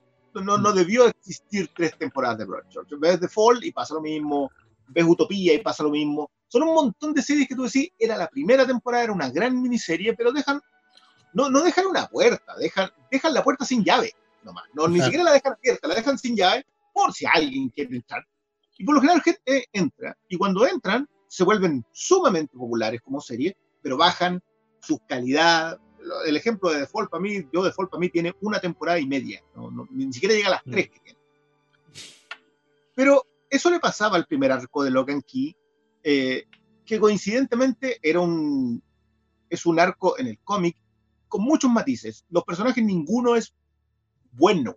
Todos, No. todos arrastran una carga de errores enormes. Es el proceso en que un protagonista se echa el mundo al hombro sin, sin saber siquiera la carga que va a tener eh, ni la actitud para, para echársela encima. Entonces, con ese primer arco en mente, yo siempre entendí que era muy difícil adaptarlo. Eh, y lo que resultó en, el, en la serie en Netflix es una serie Netflix, eh, que, que es algo más, más difícil todavía de, de- conversar, porque como bien lo establece el Oscar, acá hay una fórmula súper probada. Hay una fórmula que, que, que dice cuándo la gente se desconecta de ver. Yo en este momento tenía cinco personas, estoy, estoy hablando, tengo 5.000 personas viendo este episodio, y de las 5.000, eh, 3.743 personas se desconectaron en el minuto 12. Eh, las demás que se quedaron hicieron esto, esto, esto, otro, gente se la dio de un tirón, gente varonesta, gente no siguió nunca más viéndola. Toda esa información la tiene Netflix, toda, toda, toda, toda, toda. Y por lo tanto empieza a influenciar creativamente. Mientras más avanza Netflix y los streamings, más precisa es esa información. Y por lo tanto empieza a influenciar creativamente. Y en el caso de Logan Key, termina haciendo que una serie que, se- que está llena de matices se transforma en una serie de clipera, con la cancioncita aquí, con... Yo creo a- que. a- a- dale, dale. No, no, creo que de lo que estáis hablando, el mejor ejemplo es Stranger Things. Que, que a la serie, como le fue bien, empezaron a reforzar algunas cosas, y es muy evidente como en la segunda y tercera temporada se van acentuando cosas que, que eran como lo más llamativo de la serie, y esas son las cosas que después tienen más luces. Entonces, siendo la corona de ello una Neverending Story. Claro, y, y- y- y- y te van Ah. dando el- el- la regurgitación cultural pasada por el algoritmo, que ahí es cuando a mí me molesta. Y, yo disfruto viendo esa serie, pero el tufillo que me deja es, es- Ah, es demasiado, es- demasiado notorio. Pero Es que- en, en términos... y es lo que le pasa a Logan Key. Yo, yo creo que, siendo, de nuevo, yo creyendo que no es una, maria- una mala serie Netflix, en el mejor de los casos es una buena serie Netflix. Le tengo esperanzas a una segunda temporada por lo que pasó con Umbrella Academy. Umbrella Academy tiene el mismo defecto en la primera temporada. También los personajes, porque también el cómic donde está adaptado tiene ese problema. Eh, le, le- también una historia cerrada en donde los personajes es, es un disparate completo la primera, el primer arco O sea, argumental en los cómics. es Entonces, la- era- La serie es un disparate, tiene cosas tan Claro, irrisorias que, que eso no lo pudiste traspasar. Pero, pero, pero de alguna manera el espíritu está. Ahora, la segunda temporada no, la segunda temporada yo encuentro que los tipos entendieron muy bien lo que habían hecho bien eh, y entendieron muy bien lo que habían hecho mal y ocupan el mismo algoritmo de Netflix a su favor. O sea, sí, aquí Eso va una es- canción, pero esta canción Eso no funciona importante. con esta acción. Y, y- y te la repente. Yo con mi mujer siempre decimos, está bien ocupada la música en esta cuestión. Mira, hay una. Justamente eso es súper importante de cara a las adaptaciones futuras, porque efectivamente hay series que se aprendieron, por así decirlo, el algoritmo y están funcionando súper bien. Eh, a, a mí me viene el- a la mente el caso de Sex Education, que no es una adaptación del cómic, pero que igual cae en el espectro de, de- de audiencia, por así decirlo porque Mm. es una serie que eh, suspende un poco la, la- la continuidad temporal, porque está, a veces parece que estuviera en los 80, en los 90, en los 2000, en los 70, como que está cruzando los tiempos todo el rato, pero tiene súper clara el tema del capítulo como con tema unitario, con resolución de un nudo unitario, con el clip musical que emociona y engancha con la nostalgia, con colocar la canción ahí precisa, son traquero, digamos, para la lista de Spotify. Ya ni siquiera sacan discos, pero es como para la lista de Spotify. Eh, los personajes carismáticos, la representación en esos personajes también, porque el tema, hoy en día el tema multiétnico y multicultural es súper importante para mantener enganchadas las audiencias. Eh, la- lo- lo- lo- digamos, las, las cuotas de nostalgia para los distintos tipos de audiencia están puestos también. Y aún así logran sacar una historia adelante que es súper eh, enganchadora y súper emotiva y que te deja una conversación detrás. ¿cachai? Algo que, por ejemplo, si bien no ves en una serie como Fleabag, Fleabag responde a estructuras dramáticas que tienen otro, otro tenor, ¿cachai? Eh, te das cuenta de que están tratando de buscar eh, un- una audiencia común, engancharse así como, oye, para, para mi público que pide esto, yo puedo darle esto otro. Y eso obviamente lo están llevando también al, al tema de los superhéroes, pero de, un- de una forma u otra están tratando de homologar esto. Pero tendrá que con Tratando esto. de superhéroes. ¿Con qué cosa? ¿Tendría que ver con lo heterogéneo del consumidor? Yo creo que tiene que ver con eso. Tú necesitáis que la mayor cantidad de gente esté hablando de una serie y al final tenéis que volver como a los viejos tiempos de la tele abierta y tenéis que darles a todos su cuota.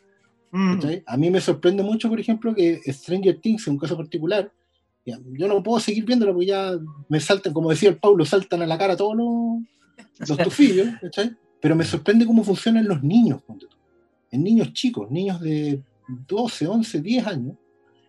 Hay una suerte de identificación con los protagonistas y la ven con la mamá y la mamá también tiene una suerte de identificación con, con otros personajes y empiezan a haber una dinámica interna que, que claro, que habíamos, entre comillas, entre comillas, digo, perdido en la tele de los 90 y los de los 2000 principalmente, donde cada serie iba a su público. Y su público era bien claro y bien específico. O sea, la gente que veía West Wing claramente no estaba viendo Lost, ¿cachai? Era una cuestión de, Y los que veían Lost no estaban viendo The West Wing. Claro, y, y no porque no pudieran hacerlo, sino que básicamente tenían otros ritmos, otros tonos, tomaban otras temáticas, ¿cachai? Eh, pero hoy en día la, la, la serie de Netflix, curiosamente, porque pudiendo mantenerse en el nicho, están buscando hacer una suerte de nicho para todos, ¿cachai? Como que hay series que son de temas particulares, como el caso Stranger Things, como el caso Umbrella Academy, que parecieran ser de nicho, pero por la forma en que se presentan en pantalla terminan siendo súper heterogéneos, como para todos. ¿cachai? Lo puede la abuelita, el tío, la guagua, Y yo creo que, que, se conecte, yo creo que por ahí va eh, el éxito de, de- de esos productos y que si al final uno no puede negar que, que no funcionan. Funcionan, por eso son un, un éxito eh, transversal y mainstream, ¿cachai? Yo, yo creo que agradezco más cuando jugando las reglas del juego, Mm. alguien se puede sacar Umbrella Academy eh, el volumen 2.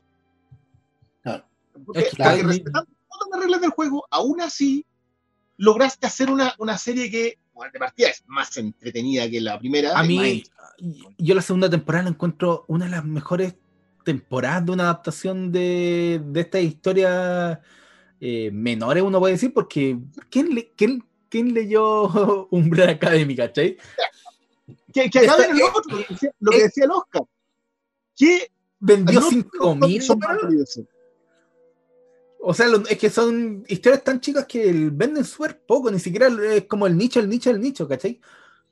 Pero encuentro que la segunda temporada funciona también porque encuentra una voz. Sí, yo repito y recalco que cuando te quieren contar algo, aunque usen el, el, el algoritmo, pero que lo usen para algo, para decirte algo, para querer contar algo. ¿Sabes qué? Es súper bueno el- que lo digamos porque es súper bueno que lo digan porque efectivamente son las reglas del juego. Hace 20 años lo- los creadores de serie sabían que tenían dos o tres cortes comerciales. Y tú tenías que jugar con esas reglas. Tenías que ir a un corte y ese corte implicaba un cliffhanger. La gente no cambiara de canal. Así que lo sabían y, y escribían en torno a eso, filmaban en torno a eso. Hoy en día las reglas son las del algoritmo, así que hay que, hay que atreverse a jugar con esas reglas nomás, pues si no, no te van a ver. Es súper simple. Es que en, en ese tema siempre me acuerdo eh, uno de los mejores cortes comerciales en el último capítulo de Lost. eh, se, se va, a- se va a enfrentar eh, Locke con, el, con Jack, el doctor, y al lado un riesgo, van corriendo, saltan, ¡pam! corte a comerciales. Yo estaba viéndolo en, en público, así en un local eh, en donde nos juntamos a ver el final en vivo. Y la reacción en- eh, fue cuático, fue como ¡Oh! Y, eh, porque funcionan. Pero era ot- otra forma de, de hacer televisión Era y era claro. parte de, al final igual era un algoritmo, ¿cachai? Sí. claro que sí. Lo que pasa es que era un algoritmo con mucha más distancia. Tú tenías que hacer el estudio posterior. Tenías que ver cómo habían reaccionado las audiencias todavía sin tener la retroalimentación de las redes, sin tener una retroalimentación directa en el caso de Netflix o cualquier servicio de streaming. Tenías que jugar con la regla del juego de la sensación posterior. ¿Qué se conversaba de la serie posterior? Entonces era mucho de más largo trecho y por eso las copias salían atrasadas. Las copias de Lost llegaron atrasadas y se murieron ahí mismo. Eh, una temporada, Revolution, eh, la otra de la invasión extraterrestre. Flash Forward duró una, Forward. Flash forward. Y- y- y cuestiones con, con ideas súper interesantes. Flash Forward tenía una idea súper interesante. Ahí quedó, murió y se acabó nomás, pero Mi señora Pero está sé que la continuación. sí, Oye, yo vi, yo vi, vi Flash Forward, la vi entera la, la primera temporada, de hecho. Era mala, weón. De hecho, la otra, la que. Las, eh, esa serie como extraterrestres que. de Colony, que era la de Sawyer, la de. Eh, también tenía una historia interesante, pero ahí quedaron, pues, porque. No lo, duró tres temporadas, que- no lo Pero se dan cuenta que, que al final, hoy día, la adaptación de un cómic, sobre todo en un servicio de streaming, tiene que jugársela eh, en, dos, en dos etapas. Primero, hacer una adaptación que sea convincente y que, y que tenga vida por sí misma. Eh, y segundo, respetar las reglas del, del, del juego en donde vas a llegar. Eh, tenemos casos, casos exitosísimos como The Voice, eh, en- porque a los tipos los dejaron jugar, como Amazon hoy día básicamente lo que hace es dejarte jugar, porque, sí. porque sus opciones son. A- Amazon no puede solo con la pelota para allá. Claro, hay que, ya, toma, ahí tenés las Corre, lucas, corre. arranca, corre. Vos, yo, veamos si te podemos proteger por los costados, pero vos llega con la pelota. Corre, corre, claro. Eh, y, y creo, y que creo que en el caso de The Voice es, es, es tremendo. En el caso de Watchmen, en, eh, en HBO también es tremendo, también sueltan a la gente, Sí. porque son menos respetuosos de sus propias reglas del juego, están tan arriba, en el caso de Amazon está, está con la apuesta encima muy alta, y en el caso de HBO, una pifia más, una pifia menos, viene a lo mismo, tenemos el prestigio completamente ganado, nosotros somos el estándar. Y si nosotros hacemos una cosa como Watchmen, el estándar es ese. Pero Eh, tú, ¿cachai? Ahí, ahí tienes algo que yo creo que, que sirve de un muy buen ejemplo de adaptación, porque Watchmen es una secuela del, del cómic más Así venerado de la industria estadounidense. Es una secuela, que algo que habría dicho, sé que es imposible que esta hueá va a funcionar. Es Watchmen. Alan Moore, Dave Gibbons, yo les prendo un altar. Ahí están, no me los toquen. Esto no tiene cómo resultar porque el, el santo sanctorum de, de todo, así ya el, el lo más sagrado de lo Exacto. sagrado. Pero todo- aún es cuando consideramos quién la iba a adaptar. Claro, po, era el, Claro. uno de los productores de los, el, el de Prometheus, que tenían cosas que no habían funcionado, o sea, que tiene sus seguidores, pero mucha gente dice "Sé que este weón está haciendo puras cagas, pero creo que esa adaptación eh, funciona por cómo funciona, porque tienen algo que decir, porque toman un material fuente y lo extrapolan y lo llevan hacia adelante. Yo creo que generalmente las adaptaciones las que eh, no funcionan son esas que se quedan en un rincón o, no, o dan el paso para atrás, o se quedan ahí por, miedo o por las propias reglas de, respeto a seguirse a lo que esperaría la audiencia, ¿cachai? Pero es que es su- es súper es, súper difícil encontrarse con adaptaciones en donde la, la voz autoral y el, el guío te, te tome algo y lo, y Exacto. lo lleve Es que yo allá. creo que lo que hablamos al principio a propósito de que la adaptación es, tú tomas ese mundo, lo traspasas a este mundo, miras este mundo con eh, las cartas que te dio ese mundo fantástico, eh, y cuando hay involucrado un autor, eso puede resultar en cosas tan extraordinarias como Watchmen y como creo yo The Void. Eh, Mm. Yo creo que en, O sea, en líneas completamente distintas. O sea, igual no hemos centrado mucho en superhéroes, pero hay que recordar y remarcar y subrayar, y con así con un, con un marcador verde, que las adaptaciones también de las mejores no son de superhéroes. Hay Esto una, de hay una de esas Méndez que es joya, ¿cachai? No, no, es una maravilla. Sí, lo que pasa es que Y Cronenberg hizo una adaptación. Cronenberg con historia violenta, All Boy, que, que al que All lamentablemente no hay tanto acceso al- a la obra original que el cómic, Manga. que es un cómic coreano, entonces tiene un, un nombre como el manga tiene un nombre, pero, pero claro, nosotros nos centramos un poco en la producción, en la alta producción norteamericana de cómics, como Watchmen, como The Voice, como, como Batman, como Marvel, etcétera. Pero de repente estas obras chicas, historia violen- eh, de violencia, es un muy buen cómic, pero una mucho mejor película. Claro. Eh, lo mismo pasa con Camino a la Perdición, que es un muy buen cómic, pero es, se siente añejo. eh, y la sombra de Long Wolf and Cub igual es, es larga y pesada sobre ella. Eh, pero Sam Mendes se sacó una obra de arte. Ni siquiera vamos a entrar en lo indie, yo creo que entrar a. O sea, es chico, ahí tenéis World, American Splendor. Claro, Es que- entonces, Hay muchas, hay, es que sé que hay muchas adaptaciones que la gente no las asume como adaptaciones y como que no son y no, no las ponen en, en la conversación porque simplemente no son mainstream o no, no, no son de superhéroes. Yo creo que generalmente la adaptación se queda en Batman, Superman, Capitán América, Iron Man y en lo más popular. Pero yo creo que en lo que no es superhéroe hay grandes ejemplos de adaptaciones que, que yo creo que pero por ejemplo, el caso de Olgar, traspasan las barreras de los, de los propios cómics, ¿cachai? claro, Olgard es un cómic chico que compra Netflix y lo adapta con, con un casting, con una estrella que es Charlize Theron. Eh, es un cómic escrito por un tipo, por, por el eh, Greg Rucka, que viene haciendo, viene jugando una regla que básicamente no ha jugado nadie como él la ha hecho, que es tener una protagonista femenina en todas sus historias. Cuando escribió Batman, logró meter una protagonista femenina en Batman. Mm. Eh, y cuando escribió Gotham Central también hizo su, su propia protagonista femenina, etcétera, etcétera. El tipo, él escribe mujeres. Greg Rucka viene escribiendo mujeres hace, En qué sé yo, 30 años. 20 años más. White Out, White Out, ¿cómo se White llama? Out. esa? También ¿Qué- era qué mujer. También, no, no, no, sin Sí, todas. Todas. Lazarus. Todo lo que Rucka. Las- Lazarus son protagonistas femeninas. Eh, estuvo en Wonder Woman. obvio. Estuvo en Wonder Woman, en Etapa, Black Magic, Sí. la de mm, Queen and Country, protagonista femenina, Mm. todo, Tom Town, protagonista. Él viene así, él, este tipo es el proto aliado, es el, antes de que siquiera pensáramos en el concepto, él ya venía colocando a la protagonista femenina como un Y terminamos viendo una cuestión completamente desabría, cuyo mayor brillo puede ser que Charlize Theron pega patada, eh, despojándola completamente de la gran gracia que tiene eh, la historia y repercutiendo directamente en la segunda obra que hace Ruca a propósito de esta historia. Ruca no solo, ah, con, el, con el gran Leandro Fernández en, lo- Sí. en el dibujo, eh, pero a- aquí es donde yo encuentro que la fórmula falla. Versus, versus donde la fórmula triunfa, como Umbrella Academy, O sea, como, eu- como- Es, es muy complicado porque él hizo un- el cómic eh, súper divertido, es muy bueno. Eh, eh, yo lo leí y funcionaba, funcionaba muy bien en, en su propuesta.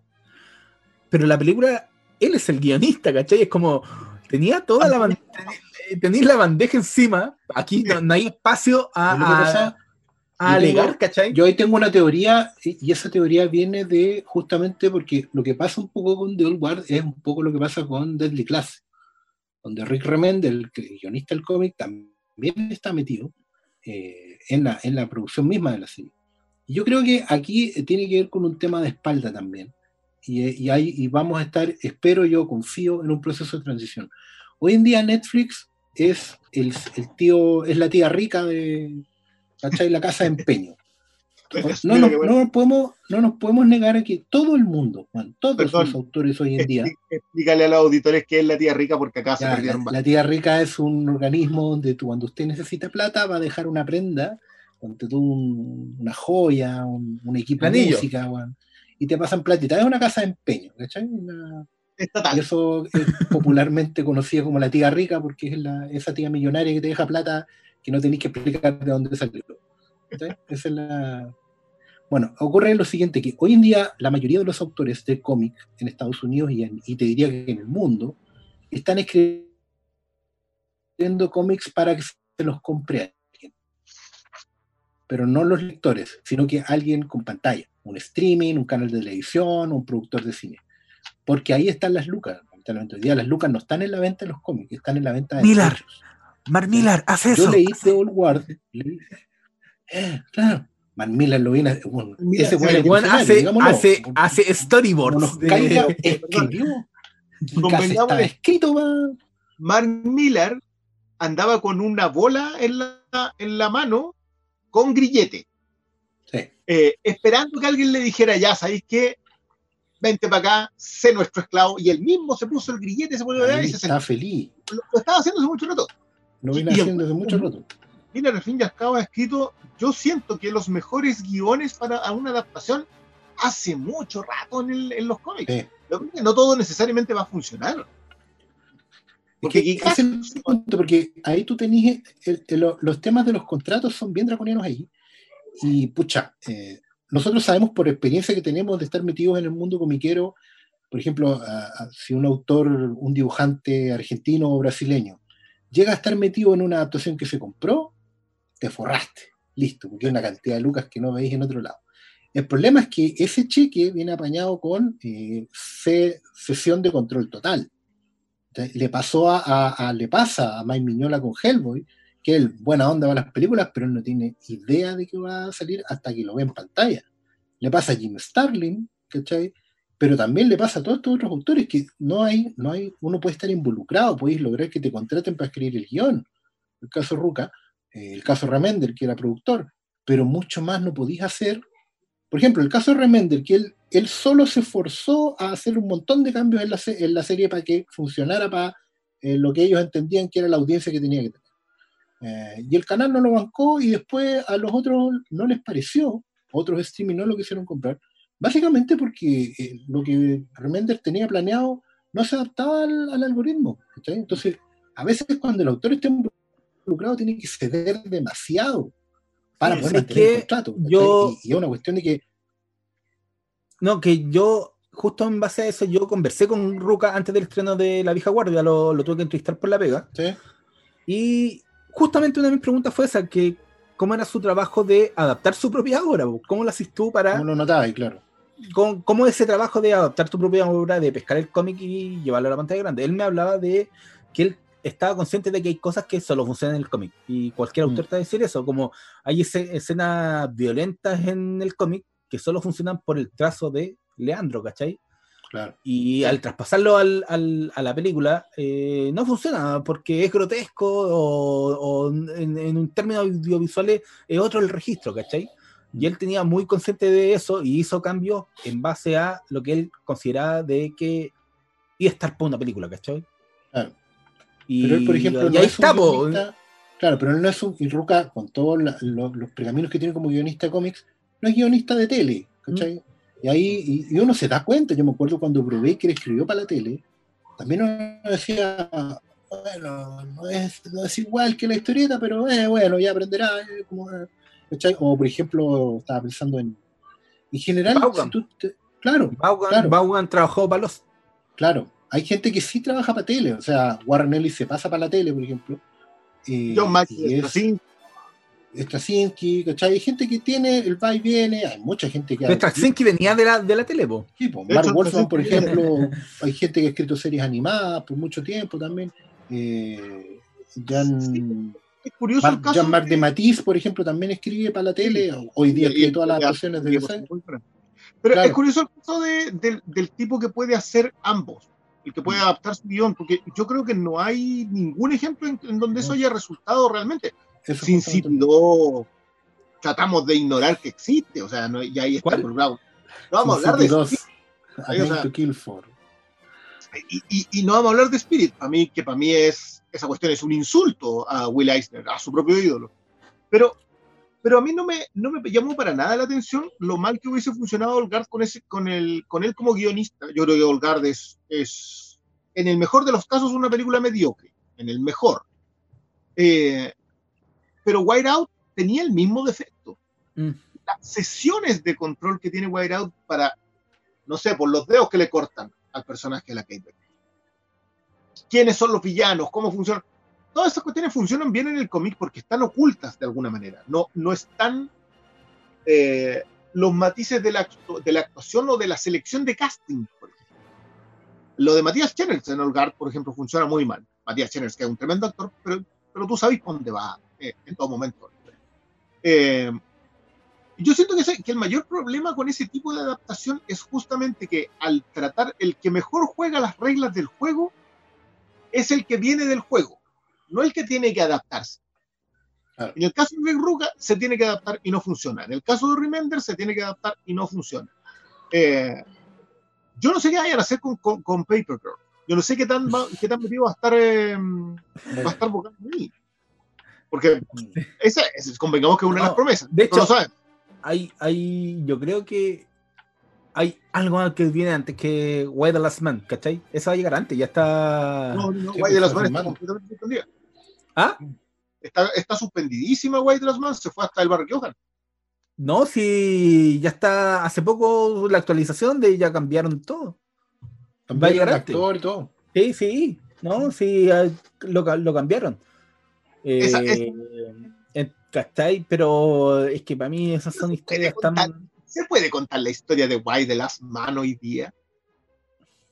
¿Tú podéis colocar un protagonista masculino sobre un, eh, sobre un manifiesto de feminismo? Es Bueno, que, igual, igual tenés una forma de adaptarla, es que, es que yo pero, creo que sí. pero probablemente se va a sentir lejana. Pero Porque, porque Pero a mí- puede ser- Ruka- es que- a Ru- es Ruka hoy día que- no, no lo decimos, pero es- era un aliado cuando el concepto no existía Mm. y vino colocando mujeres de protagonistas eh, en excelentes historias todas. O sea, tú agárrate Checkmate si querés. Y también es buena. ¿no? Como que siempre. Que- Es que sí, ahí está el de nuevo, volvemos al meollo. Eh, ese cómic, Way the Last Man, es uno de mis favoritos, pero creo que funciona muy bien como cómic. No sé cómo va a funcionar como, como serie, porque hay mecanismos de la historia, quiebre, hay revelaciones, hay un juego narrativo de, de los propios arcos, cómo va cambiando la relación entre los protagonistas, que no sé cómo lo van a hacer al traspasarlo en una serie, porque hay capítulos donde están solamente, está Yorick el mono y, y la gente y nadie más, pues, ¿cachai? Y, la Sí. y, y- y las necesidades de plagar una serie con más rostros, no sé cómo lo van a hacer ahí, ¿cachai? Pero yo repito, creo que si logran dar con la forma, con la voz autoral, puede que resulte. Si al final no hay que cerrarse. Cualquier, yo siempre, Porque- cualquier cosa puede resultar, pero Es que- el- el- el- es complicado. Me pasa con lo de Netflix, que yo siento que Netflix está tomando decisiones basadas en el tipo de consumo. Y el consumo hoy día está muy relacionado, muy relacionado a, a decisiones político-personales. Que los castings deban ser diversos tiene que ver con decisiones políticas. No podemos seguir escondiendo que el mundo es diverso. Y por lo tanto, el casting de Sex Education tiene que tener sí o sí tiene que tener un homosexual, tiene que tener un medio oriental, tiene que tener un, eh, un afroamericano, tiene que tener un oriental. tiene- Sabemos que el abanico tiene que estar completo. Pasa en Umbrella Academy, aunque eso ya estaba escrito. Eh, pasa en Olgard, pasa, pasa en todo. Todo está ya definido. El Stranger Things también está puesto. Todo, como todo eso ya está decidido de antes, eh, colocar a un protagonista masculino en una serie feminista, me vaya a perdonar, pero no, yo no sé cuál vaya a ser la recepción sobre esa serie desde ese punto de vista. No niego que cuando uno la lee siendo un lector masculino de cómics, tiene mucho más sentido. Y me pasa lo mismo también con cualquier cosa que haya escrito Greg Rucka. A mí me hace mucho más sentido. Reconozco mejor personajes eh, femeninos fuertes y con un nivel de vulnerabilidad. Esa es la gran característica que tiene el, material de Rucka, que son vulnerables y fuertes como cualquier otro protagonista. No, son, no son el error brutal que comete Kitchen en su adaptación, que es colocar a las mujeres buenas porque son mujeres. Lo que hacía el cómic era colocar mujeres protagonistas siendo mujeres y siendo protagonistas, pero con fallas, errores, eh, aciertos enormes, eh, grises, al fin y al cabo. Entonces, ese es mi gran problema hoy día. Yo creo que... yo creo- Es que, antes- mira, antes. Es que ahí, ahí entra un tema complicado que es siempre qué, qué, tan, qué tanto cambio puede tener un personaje. Tenemos una película favorita de Oscar, que se la compraron en todos los formatos, creo. Los Cuatro Fantásticos del 2015. Ahí tenía un ejemplo, porque te cambiaron a la, antorcha humana, te la hicieron afroamericana. Yo personalmente no tenía mayor problema con que Johnny Storm fuera negro, porque a mí hay otros factores que creo que son, son los que predominan en ese personaje más que su que, que su raza, ¿cachai? Eh, si Batman lo me hacen un Batman afroamericano no me funciona porque creo que su origen va ligado a la idea de una fortuna blanca y que no, no, no, no puede cambiar de origen, ¿cachai? O sea, si me cambié a Superman, ¿por qué los kryptonianos tienen que ser blancos? ¿Cachai? Sí, el, el valor de Superman no está ahí, pero claro que un Superman negro cambia en, la, en el discurso del Estados Unidos de siempre, Exacto. Porque Y lo mismo cambia, ¿cachai? Batman. Sí, pues, ¿cachai? de Entonces yo- hay, yo- hay- yo- hay- hay algunas cosas que le podéis cambiar, podéis cambiar a un personaje, ¿cachai? Pero hay algunas cosas que eh, tambalean, ¿cachai? Y eso creo que de repente no lo eh, no lo toman en cuenta, ¿cachai? Es algo No, la- que la la, tira. tira nomás, po, pero Ah, Yo a mí Storm creo que- negro por lo dicharachero. Al fin y al cabo, cuando lo escribió Stan Lee con Jack Kirby, Mm. el tipo era, era eso, era casi un negro, si no, si no era, era el príncipe de Bel Air en... eh, Exactamente, es lo que tenía que ser justo. Es, es un contrapunto rupturista al señor que jefe que tenía ahí, al papá de la familia, que es Reed Richards. ¿cachai? Pero por eso también es súper relevante que eh, si la vaya a hacer, la hagáis completa. Si el problema de esa película es que ya, él, él- él era negro, pero su hermana era latina. Y era latina teñida, entonces como que no habían terminado de decidirse si iban a ser familia natural o no. La lógica de hermano es súper importante en esos personajes, ¿cachai? Porque ella Sí. funciona como... es la razón por lo que son familia. Claro, Es la razón. Los cuatro fantásticos sean familias porque ellos dos son hermanos. No es por la relación romántica entre Sue y Red. No, no, No es que porque el otro sea la relación de- Claro, y que se lleve, por- ejemplo, con el- y que se ande agarrando con el viejo judío que, que es The Thing. Tiene que ver con eso. En, en general, claro, hoy en día el mundo ha cambiado N. Eso hay que tener súper claro también a la hora de las adaptaciones. Eh, El Mm. mundo ha cambiado N y tú tenés que ir a- acorde con esos cambios en la medida que respetís la esencia de la historia. Si la, mantenís la dinámica de los cuatro, eh, da lo mismo, a- podéis adaptar todo el resto de las cosas. Sí, Y es que- probablemente en Why the Last Man yo, yo Mm. tengo mis, también tengo mis reparos, pero también tengo cierta esperanza de que efectivamente puede ser súper rupturista que tú pongáis una serie a hablar del punto de vista del, del weón que está equivocado por nacimiento. ¿cachai? por definición, exacto. Claro, por definición, pero lo ponís en una situación donde el weón está obligado a aprender, porque es el último. ¿cachai? Eso obviamente va a significar muchos cambios en lo argumental de la serie, sí, pueden pasar y otras creo que- cosas, sí. No, pero no, no en la esencia misma, que es colocarte en Es el- que él, él- yo creo que El, el No, el yo Why the Last Man sabe eh, que el corazón de la historia está en lo correcto. Sí. O nos adoptamos o nos extinguimos. Esto, eso- Exacto. esto es. No, no hay otra cosa.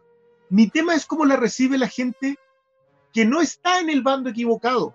Porque nosotros asumimos al leer, yo, yo sé que acá nos estamos perdiendo un poco en la historia, pero nosotros asumimos al leer eh, y de las man que Yorick nos representa a nosotros. A, no- a nosotros, nosotros vamos a tener que enfrentarnos a ese mundo. Sí. Pero ese mundo, yo no sé si va a recibir bien una historia eh, que le diga viniendo de este otro lado. Ese es mi punto. que le diga la verdad, claro. sí, igual yo creo que el, el mayor riesgo, no, yo creo que el mayor riesgo es que el, el, el, el factor post-apocalíptico en un escenario de pandemia como el actual sea el que se... Ese es como el, mi- yo tengo más miedo por ese lado, como que, Ese- que, que, el, que el contexto actual haga que los acentos estén en eso, ¿cachai? Que eh, en el cómic no estaban ahí, ¿cachai? No, po, en el cómic los- con los- la- el peso está. Es que, convengámosle, el, el cómic para nosotros es una sorpresa porque no nos damos cuenta hasta el, termina, hasta el cerrarlo en que nos acaban de entregar un manifiesto sobre el feminismo. O sea, al fin y al cabo, eso, eso es eh, Why the Last Man. Y tú te quedáis de piedra cuando terminas de, de ver una historia en donde te, te refleja tu obsolescencia. Mm. Eh, de, de nuevo, a mí me parece brillante. Yo, yo comparto con Pablo que es una de esas cuestiones que va en la estantería de arriba porque es favorito. Cuando termináis de leerlo, tú y decís, esta cuestión se va a ir. Sí, Se va a ir, se guarda, eh, se Arriba, cuida. arriba. La de- la de- no, no está arriba, es que arriba está, no, pero está en la segunda línea, pero está. La segunda idea. Pero, pero eso lo entiendo y lo comparto completamente. Pero yo siento que hoy día el desafío con las adaptaciones es justamente ese. ¿Cómo adaptas grandes obras o pequeñas obras a los, a los nuevos escenarios? A escenarios, como bien dice Paulo, pandémicos.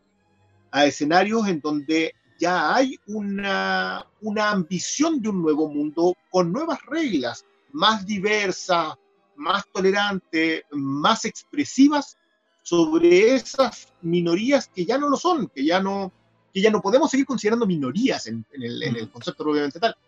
Entonces, ese nuevo desafío, creo yo, para las adaptaciones hoy día es Es que- tanto más que representar lo que tenía.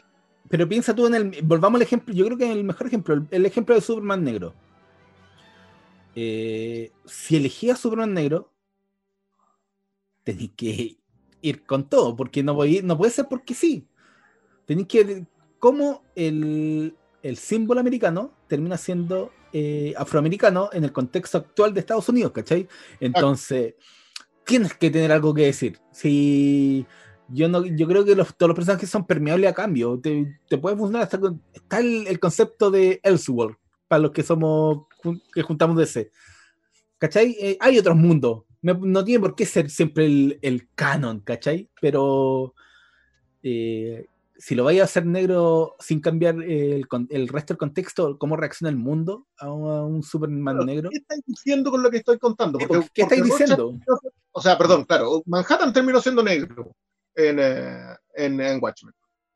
Pero estaba diciendo, lo que está contando al fin y al cabo Don Alex era, era justamente eso, era contar una historia sobre la América. Alguien me decía el otro día en, en el programa, a ver, ¿por qué, ¿por qué dicen que es contar la historia de este Estados Unidos? Básicamente lo que está haciendo es contar la historia de que Estados Unidos ha sido así siempre. Pero de alguna manera yo siento que hoy día está la creencia de que ya no es así. Eh, y lo que, lo que logró poner Watchmen en el tapete en el mejor momento posible, puede decir que, Watch- que, que Estados Unidos no ha cambiado nada desde Tulsa hasta hoy día, Eh, lo cual es una, es una brutalidad y que terminó teniendo un reflejo O en la sea, realidad. Recordemos Blank, Black Clansman. Exacto. el final de esa película, ¿cachai? Es como, nada ha cambiado, pero es que a eso voy. Y si vais a tomar decisiones como esa, tenéis que hacerlas valer, porque no puede ser solo porque, ya, solo vamos a poner un a, a Clark Kent afroamericano, pero todo el resto va a ser igual. Oye, No, claro, y lo claro, otro es entender, Entonces, y lo otro es entender para los dos lados, tanto como a los- para los que piden esos cambios a la fuerza, por así decirlo, para reflejar la integración, como para los que se resisten a ese cambio, es que hay una variante que es súper interesante y es la mejor de todas, que es la del legado.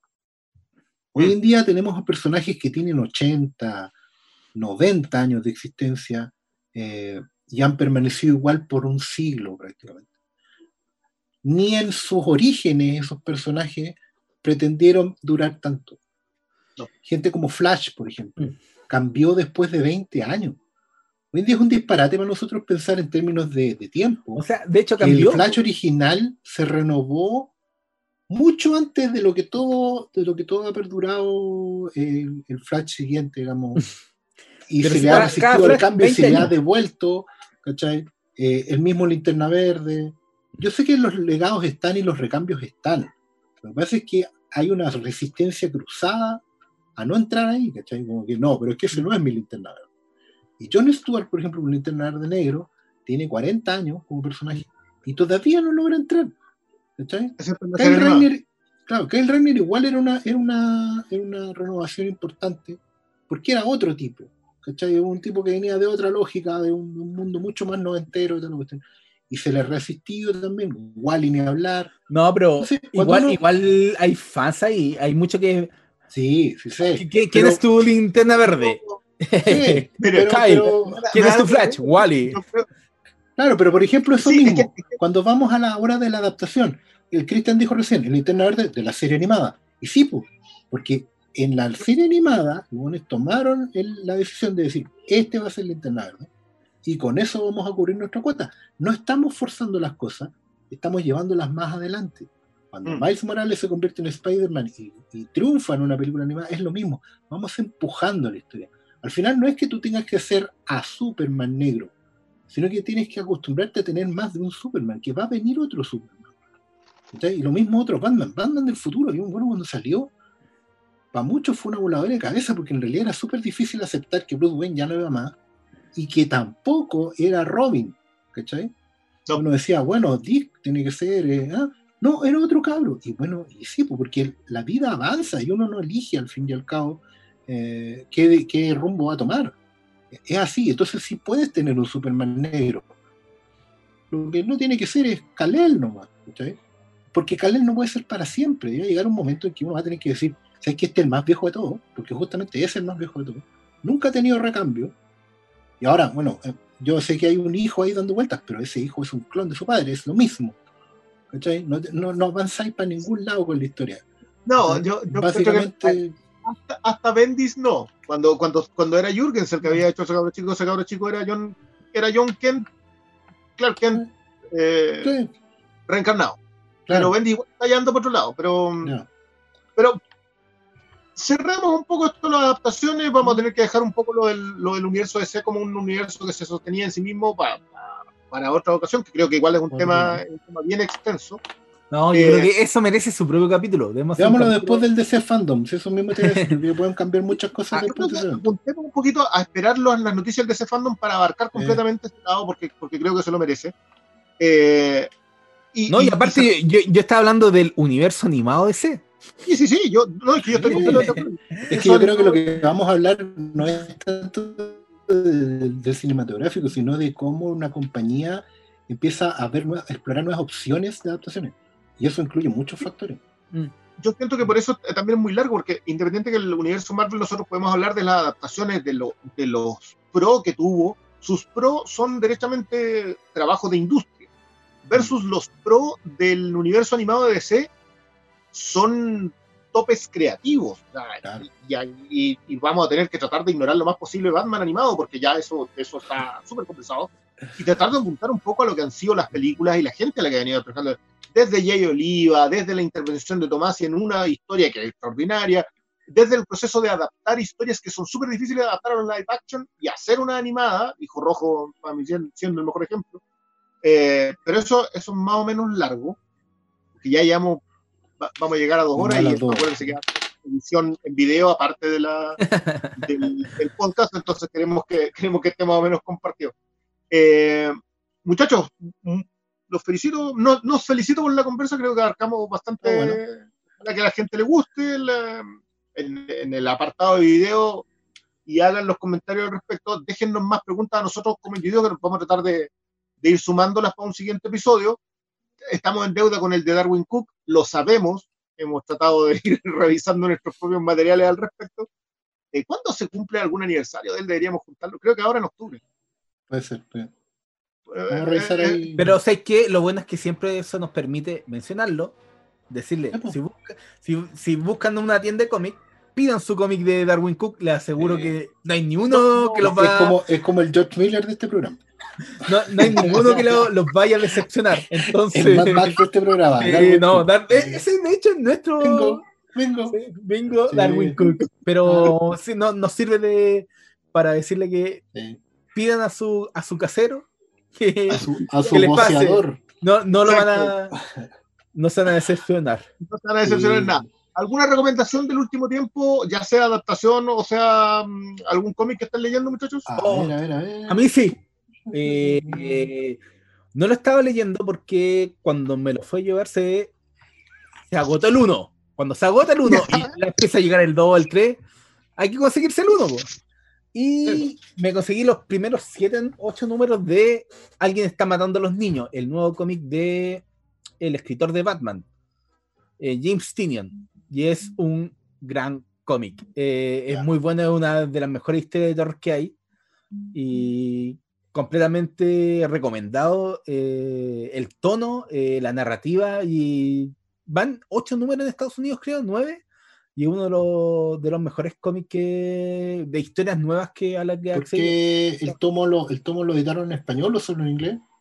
Ah, no, yo me conseguí, como yo, yo junto revistitas en, en inglés, Sí, sí, pero estoy pensando en la gente también. Ah, los ser- tomos estos- es que no sé si está en español, pero después Ya. el tomo de los primeros seis números, Ya.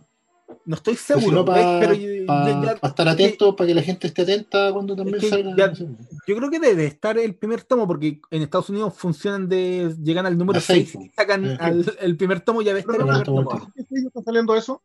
¿Ah? ¿Bajo qué sello está saliendo eso? Dark Horse? Image. No, Image. es Image. Ya. Lo puede tener Panini, lo puede tener. Es Dark nuevo Puede sacarlo. Panini, puede sacarlo Norma. Oye, no, Perfecto, yo ¿ustedes estoy leyendo. ¿Mm?